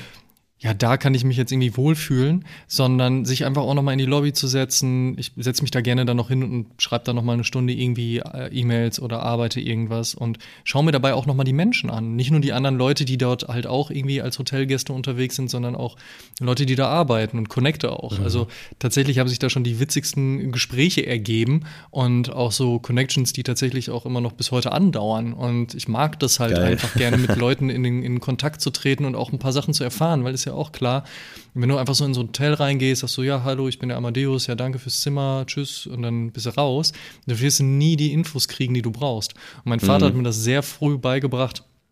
Setz dich einfach mal in der Stadt, in der du bist, einfach mal ins Café, guck dir mal die Leute an, wie die so agieren, wie sie reagieren, was sie so tun. So nimm den Vibe mit, hat er jetzt so nicht gesagt, das wäre jetzt nicht seine Wortwahl, aber ich habe das mal so übersetzt. Und äh, sprich auch einfach mal mit den Leuten. Und dann einfach auch mal mit jemandem im Hotel zu sprechen, zu sagen, so, ey, sag mal, ähm, was ist denn die beste Pizzeria hier in der Stadt? Ich habe jetzt bei Google viel gesehen, aber du wohnst hier, du kannst mir das doch bestimmt sagen. Oder auch Leute auf der Straße anzusprechen. Das mache ich tatsächlich auch. Ne? Wenn da jemand, ich hatte das schon, ich bin mit meiner Frau durch Amsterdam gelaufen, waren auf der Suche nach einer Pizzeria und uns kam wirklich in dem Moment jemand mit so einer Pizzaschachtel entgegen und waren so, ey, sag doch mal kurz, wo und ist die wirklich gut oder ist das jetzt so notgedrungen? So, nee, nee, du musst da hingehen, der Pizzabarker ist richtig geiler Laden, check das aus. Wir sind da hingegangen, haben es gefeiert. So. Also einfach auch in die, in die Unterhaltung gehen, nett und freundlich sein, respektvoll sein und dann einfach mit den Leuten sprechen, dann lernt man immer noch am meisten. Und das ist mit Hotellobbys so ein bisschen ähnlich, einfach so die Ruhe nochmal zu haben, aber gleichzeitig ein bisschen was noch mitzukriegen vom Vibe. Ähm, das gefällt mir dann immer sehr, sehr gut. Also wenn da einfach ein bisschen mehr steht als einfach irgendwie ein Stuhl. True, ja. Aber guter Punkt, wirklich nachvollziehbar. Ist ja in Deutschland auch immer so 50-50, ob man, ob die Leute auch Bock haben, mit einem zu sprechen. Aber wenn man es dann mal irgendwie macht, dann ist man meistens doch positiv überrascht. So schätze ich das zumindest ein. Ja. Und also wie gesagt, bei mir ist es oft so, dass ich in Hotels nächtige, wenn wir irgendwie in, auf Konzerten sind, dann ist es auch nur so ein One-Night-Stand quasi. Aber da ist dann auch immer schon, wenn man weiß, da sind so ein bisschen Gleichgesinnte, das Hotel ist da auf der Ecke der Konzertarea, da sind jetzt gefühlt 70 Prozent im Hotel, gehen auch auf das Konzert und da ist so ein Lobbyraum echt schon wichtig. Also ich will das A und O Hotel jetzt nicht zu sehr in den Himmel loben, aber die haben halt auch so einen riesen offen, offene, offene Lobby quasi, wo man, glaube ich, auch als Nicht-Hotelgast hin kann. Und da war es auch immer geil, wenn man dann da vor dem Konzert nochmal saß, ein Bier getrunken hat. Alle hatten gefühlt so das gleiche Bandshirt an und dann konnte man da gesammelt dann Richtung Location laufen. Das ist schon sehr geil, so eine Lobby. Habe ich nicht auf dem Schirm gehabt, aber definitiv sehr, sehr wichtig und underrated, ja. Ja, und äh, HörerInnen dieses Podcasts wissen ja, dass es auch am Ende unserer Folgen immer noch eine Rubrik gibt, die musikalisch wird. Und da sind wir natürlich auch sehr gespannt, was denn dein Klassiker ist, Amma, den du heute für uns mitgebracht hast. Ich weiß, ihr seid große Rap-Hörer und Fans Ja. und dann entsprechend habe ich dann einen der Klassiker schlechthin mitgebracht und natürlich King of Rap von Kool Savage gepickt. That's geil. my classic material. Sehr schön. Äh, geht auch immer. Also wirklich alles eigentlich von Savage sehr, sehr gut gealtert, muss man sagen. Aber Ja, vieles auf jeden Fall, aber King of Rap mindestens. Vor allen Dingen ist es natürlich auch so eine Sache, du guckst diesen Song, also du guckst dieses Video des Songs und dann sitzt du da auf dieser Treppe und dann lebst du irgendwann in Berlin und gehst regelmäßig an dieser Treppe vorbei. Das hat, das hat so Momente. ich hatte auch tatsächlich äh, mal eine Wohnung direkt um die Ecke vom originalen Royal Bunker und als ich dann ähm, Markus Steiger kennenlernte, musste ich ihm das direkt erzählen und war so, war so voll euphorisch. Ich so, ey Markus, check mal, ey, ich lebe in der Nähe vom direkt vom Oreal Bunker und so, wie krass ist das denn? Und er war so, aha. Ich so, ey Mann, das ist so heftig. Er so, mhm, okay, gut. Ja, also von daher, das, das sind dann immer so schöne, schöne Momente. Von daher, das kann man in Berlin sehr gut haben. Starker Song auf jeden Fall. Mein Klassiker, passend so zum Anfang des Jahres. Man weiß nicht, hat man jetzt Bock auf das neue Jahr? Ist man vielleicht schon so ein bisschen träge nach zwei Tagen? Musik, um durch den Tag zu kommen von Sammy Deluxe. Einfach so ein bisschen als Motivation nice. und Bock auf Tage und Bock auf Wochen und vielleicht auch Bock auf die nächsten Monate zu haben. Geiler, geiler Song, gutes Ding. Gute Zeit auch damals gewesen. Verbinde ich sehr, sehr viel mit Sammy Deluxe Musik, um durch den Tag zu kommen. Bei mir gibt's meinen persönlichen King of Rap, nämlich äh, Vega. Und da habe ich mir von meinem Lieblingsalbum, seinem ersten Album, Lieber bleib ich broke, das Outro vorgenommen, nämlich Momente. Habe ich mir letztens mal wieder auf dem Weg zur Arbeit komplett gegönnt und dachte nur so, ach, ach was, ist es doch schöne, schöne Zeit gewesen. und äh, ja, ich liebe es auch, weil dieses Jahr sehe ich endlich das Konzert, was ich von meinem Bruder 2019 Karten für bekommen habe. Das holen wir dieses Jahr nach. Also äh, drückt mir die toi, Daumen, toi. dass das auf jeden Fall stattfinden wird. Und äh, falls das V hört, wir sehen uns in Hamburg. Nice. Wollen wir mal zu den aktuellen Songs kommen? Ja. Ich hoffe, da habt ihr beide auch noch einen mit im Gepäck. Ich bin sehr gespannt, was ihr momentan so hört.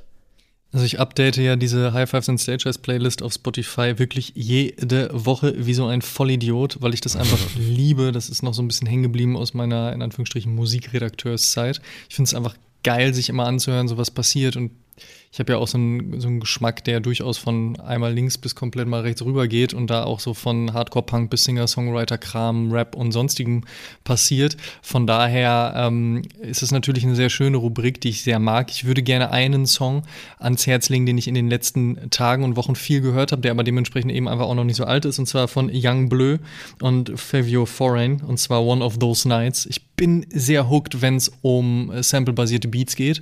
Gerade so Vocal Samples, bisschen gepitcht, so kriegt man mich immer noch mit.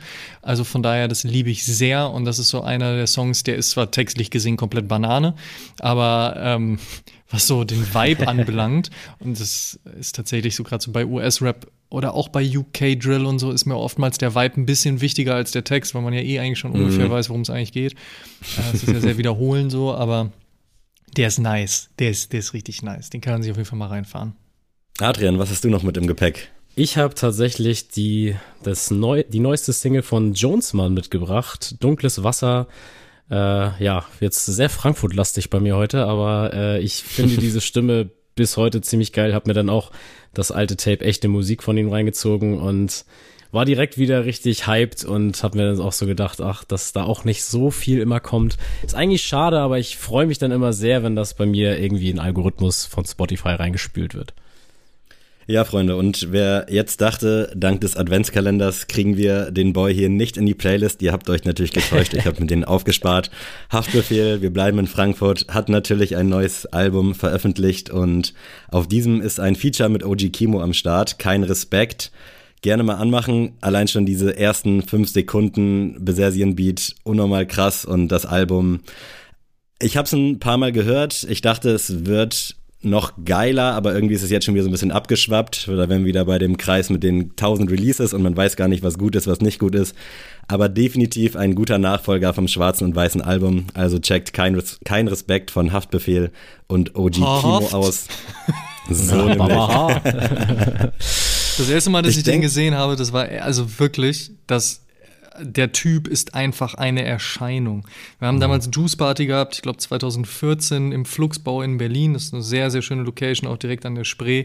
Und da kam Baba Haft mit äh, dem Rest der Entourage da rein. Der Typ ist ja einfach 2,96 Meter groß und dann hat er einfach draußen im Außenbereich seinen Fuß auf den Tisch gestellt, um seinen Schuh zuzubinden. Und du warst so, okay, alles klar. Ansage. Also nicht wegen Schuh auf Tisch, sondern einfach nur wegen, dem, wegen der Stilistik sowieso. Ja. Also sehr, sehr krass. Von daher ähm, kann ich nachvollziehen. OG Kimo sowieso einer der, also eine, einer der besten Künstler, der Deutschrap in den letzten fünf Jahren passiert ist. Also dementsprechend oh ja. Shoutout. Definitiv. Und nochmal zum Haftbefehl-Thema. Simon war ja auch auf dem Frauenfeld mit Hafti, glaube ich, unterwegs. Ja, Haft Sinne und Snipes haben eine kleine Kooperation. Genau, da ist jetzt ja auch äh, ja. Album-Merch, würde ich es nicht nennen, aber eine Albumkollektion bei Snipes gedroppt. Und als ich da Simon und Haft gesehen habe, da, also was Haft wirklich einfach für eine Erscheinung ist, das ist ja, crazy. Das ist einfach so ein, so ein Brocken, so ein Riese. Also es gibt so Leute, die ganz, kommen auch in krass. den Raum, die müssen dann noch nicht mal so groß sein, wie es bei Haftbefehl der Fall ist, aber die nehmen sofort alles ein. Casper ja. ist das zum Beispiel auch so ein Ding. So, wenn, wenn Casper in den Raum kommt, dann ist es so ähnlich, wie ich diese Geschichte vor vielen, vielen Stunden mal über meinen Kumpel Moritz erzählt habe. Wenn der was erzählt, die Leute versammeln sich um ihn herum und hören ihm zu, weil der halt einfach so eine Aura hat. So, ne? Der ist entertaining, man will ihm zuhören, der kann unterhaltsam erzählen. Das ist echt schön. Und wenn du dann halt noch Musiker bist, so, dann kriegst du die Masse auf jeden Fall auf deine Seite. Definitiv. Also Caspar, Shoutout auch an dich. Und äh, dickes, dickes Shoutout auch an dich, Amadeus. Vielen Dank für deine Zeit, dass du uns hier jetzt final knapp zwei Stunden deiner Zeit äh, geopfert hast. Tausend, tausend Dank. Es hat super Spaß gemacht. Wir sind sehr gespannt, was 2023 so passiert. Und wir hoffen vor allem, dass es dir auch ein bisschen Spaß gemacht hat heute. Äh, definitiv. Vielen Dank für die Einladung. Hat mich sehr gefreut, auch dass äh, ihr euch die zwei Stunden genommen habt. Und von daher danke an euch, Shoutout an euch. Und es wird ein schönes 20 2023. Hands down. Ja, Leute, ihr wisst Bescheid. Auf jeden Fall zu Oshun gehen, alles mal bewerten auf allen Plattformen, was ihr kennt, natürlich auch bei uns. Und dann gehen wir in ein sehr spannendes, vielfältiges Sneaker-Podcast-Jahr 2023 mit Oshun und Sneakcast. Auf dann, Leute. Tschö. Macht's gut. Tschüssi. Ciao, ciao.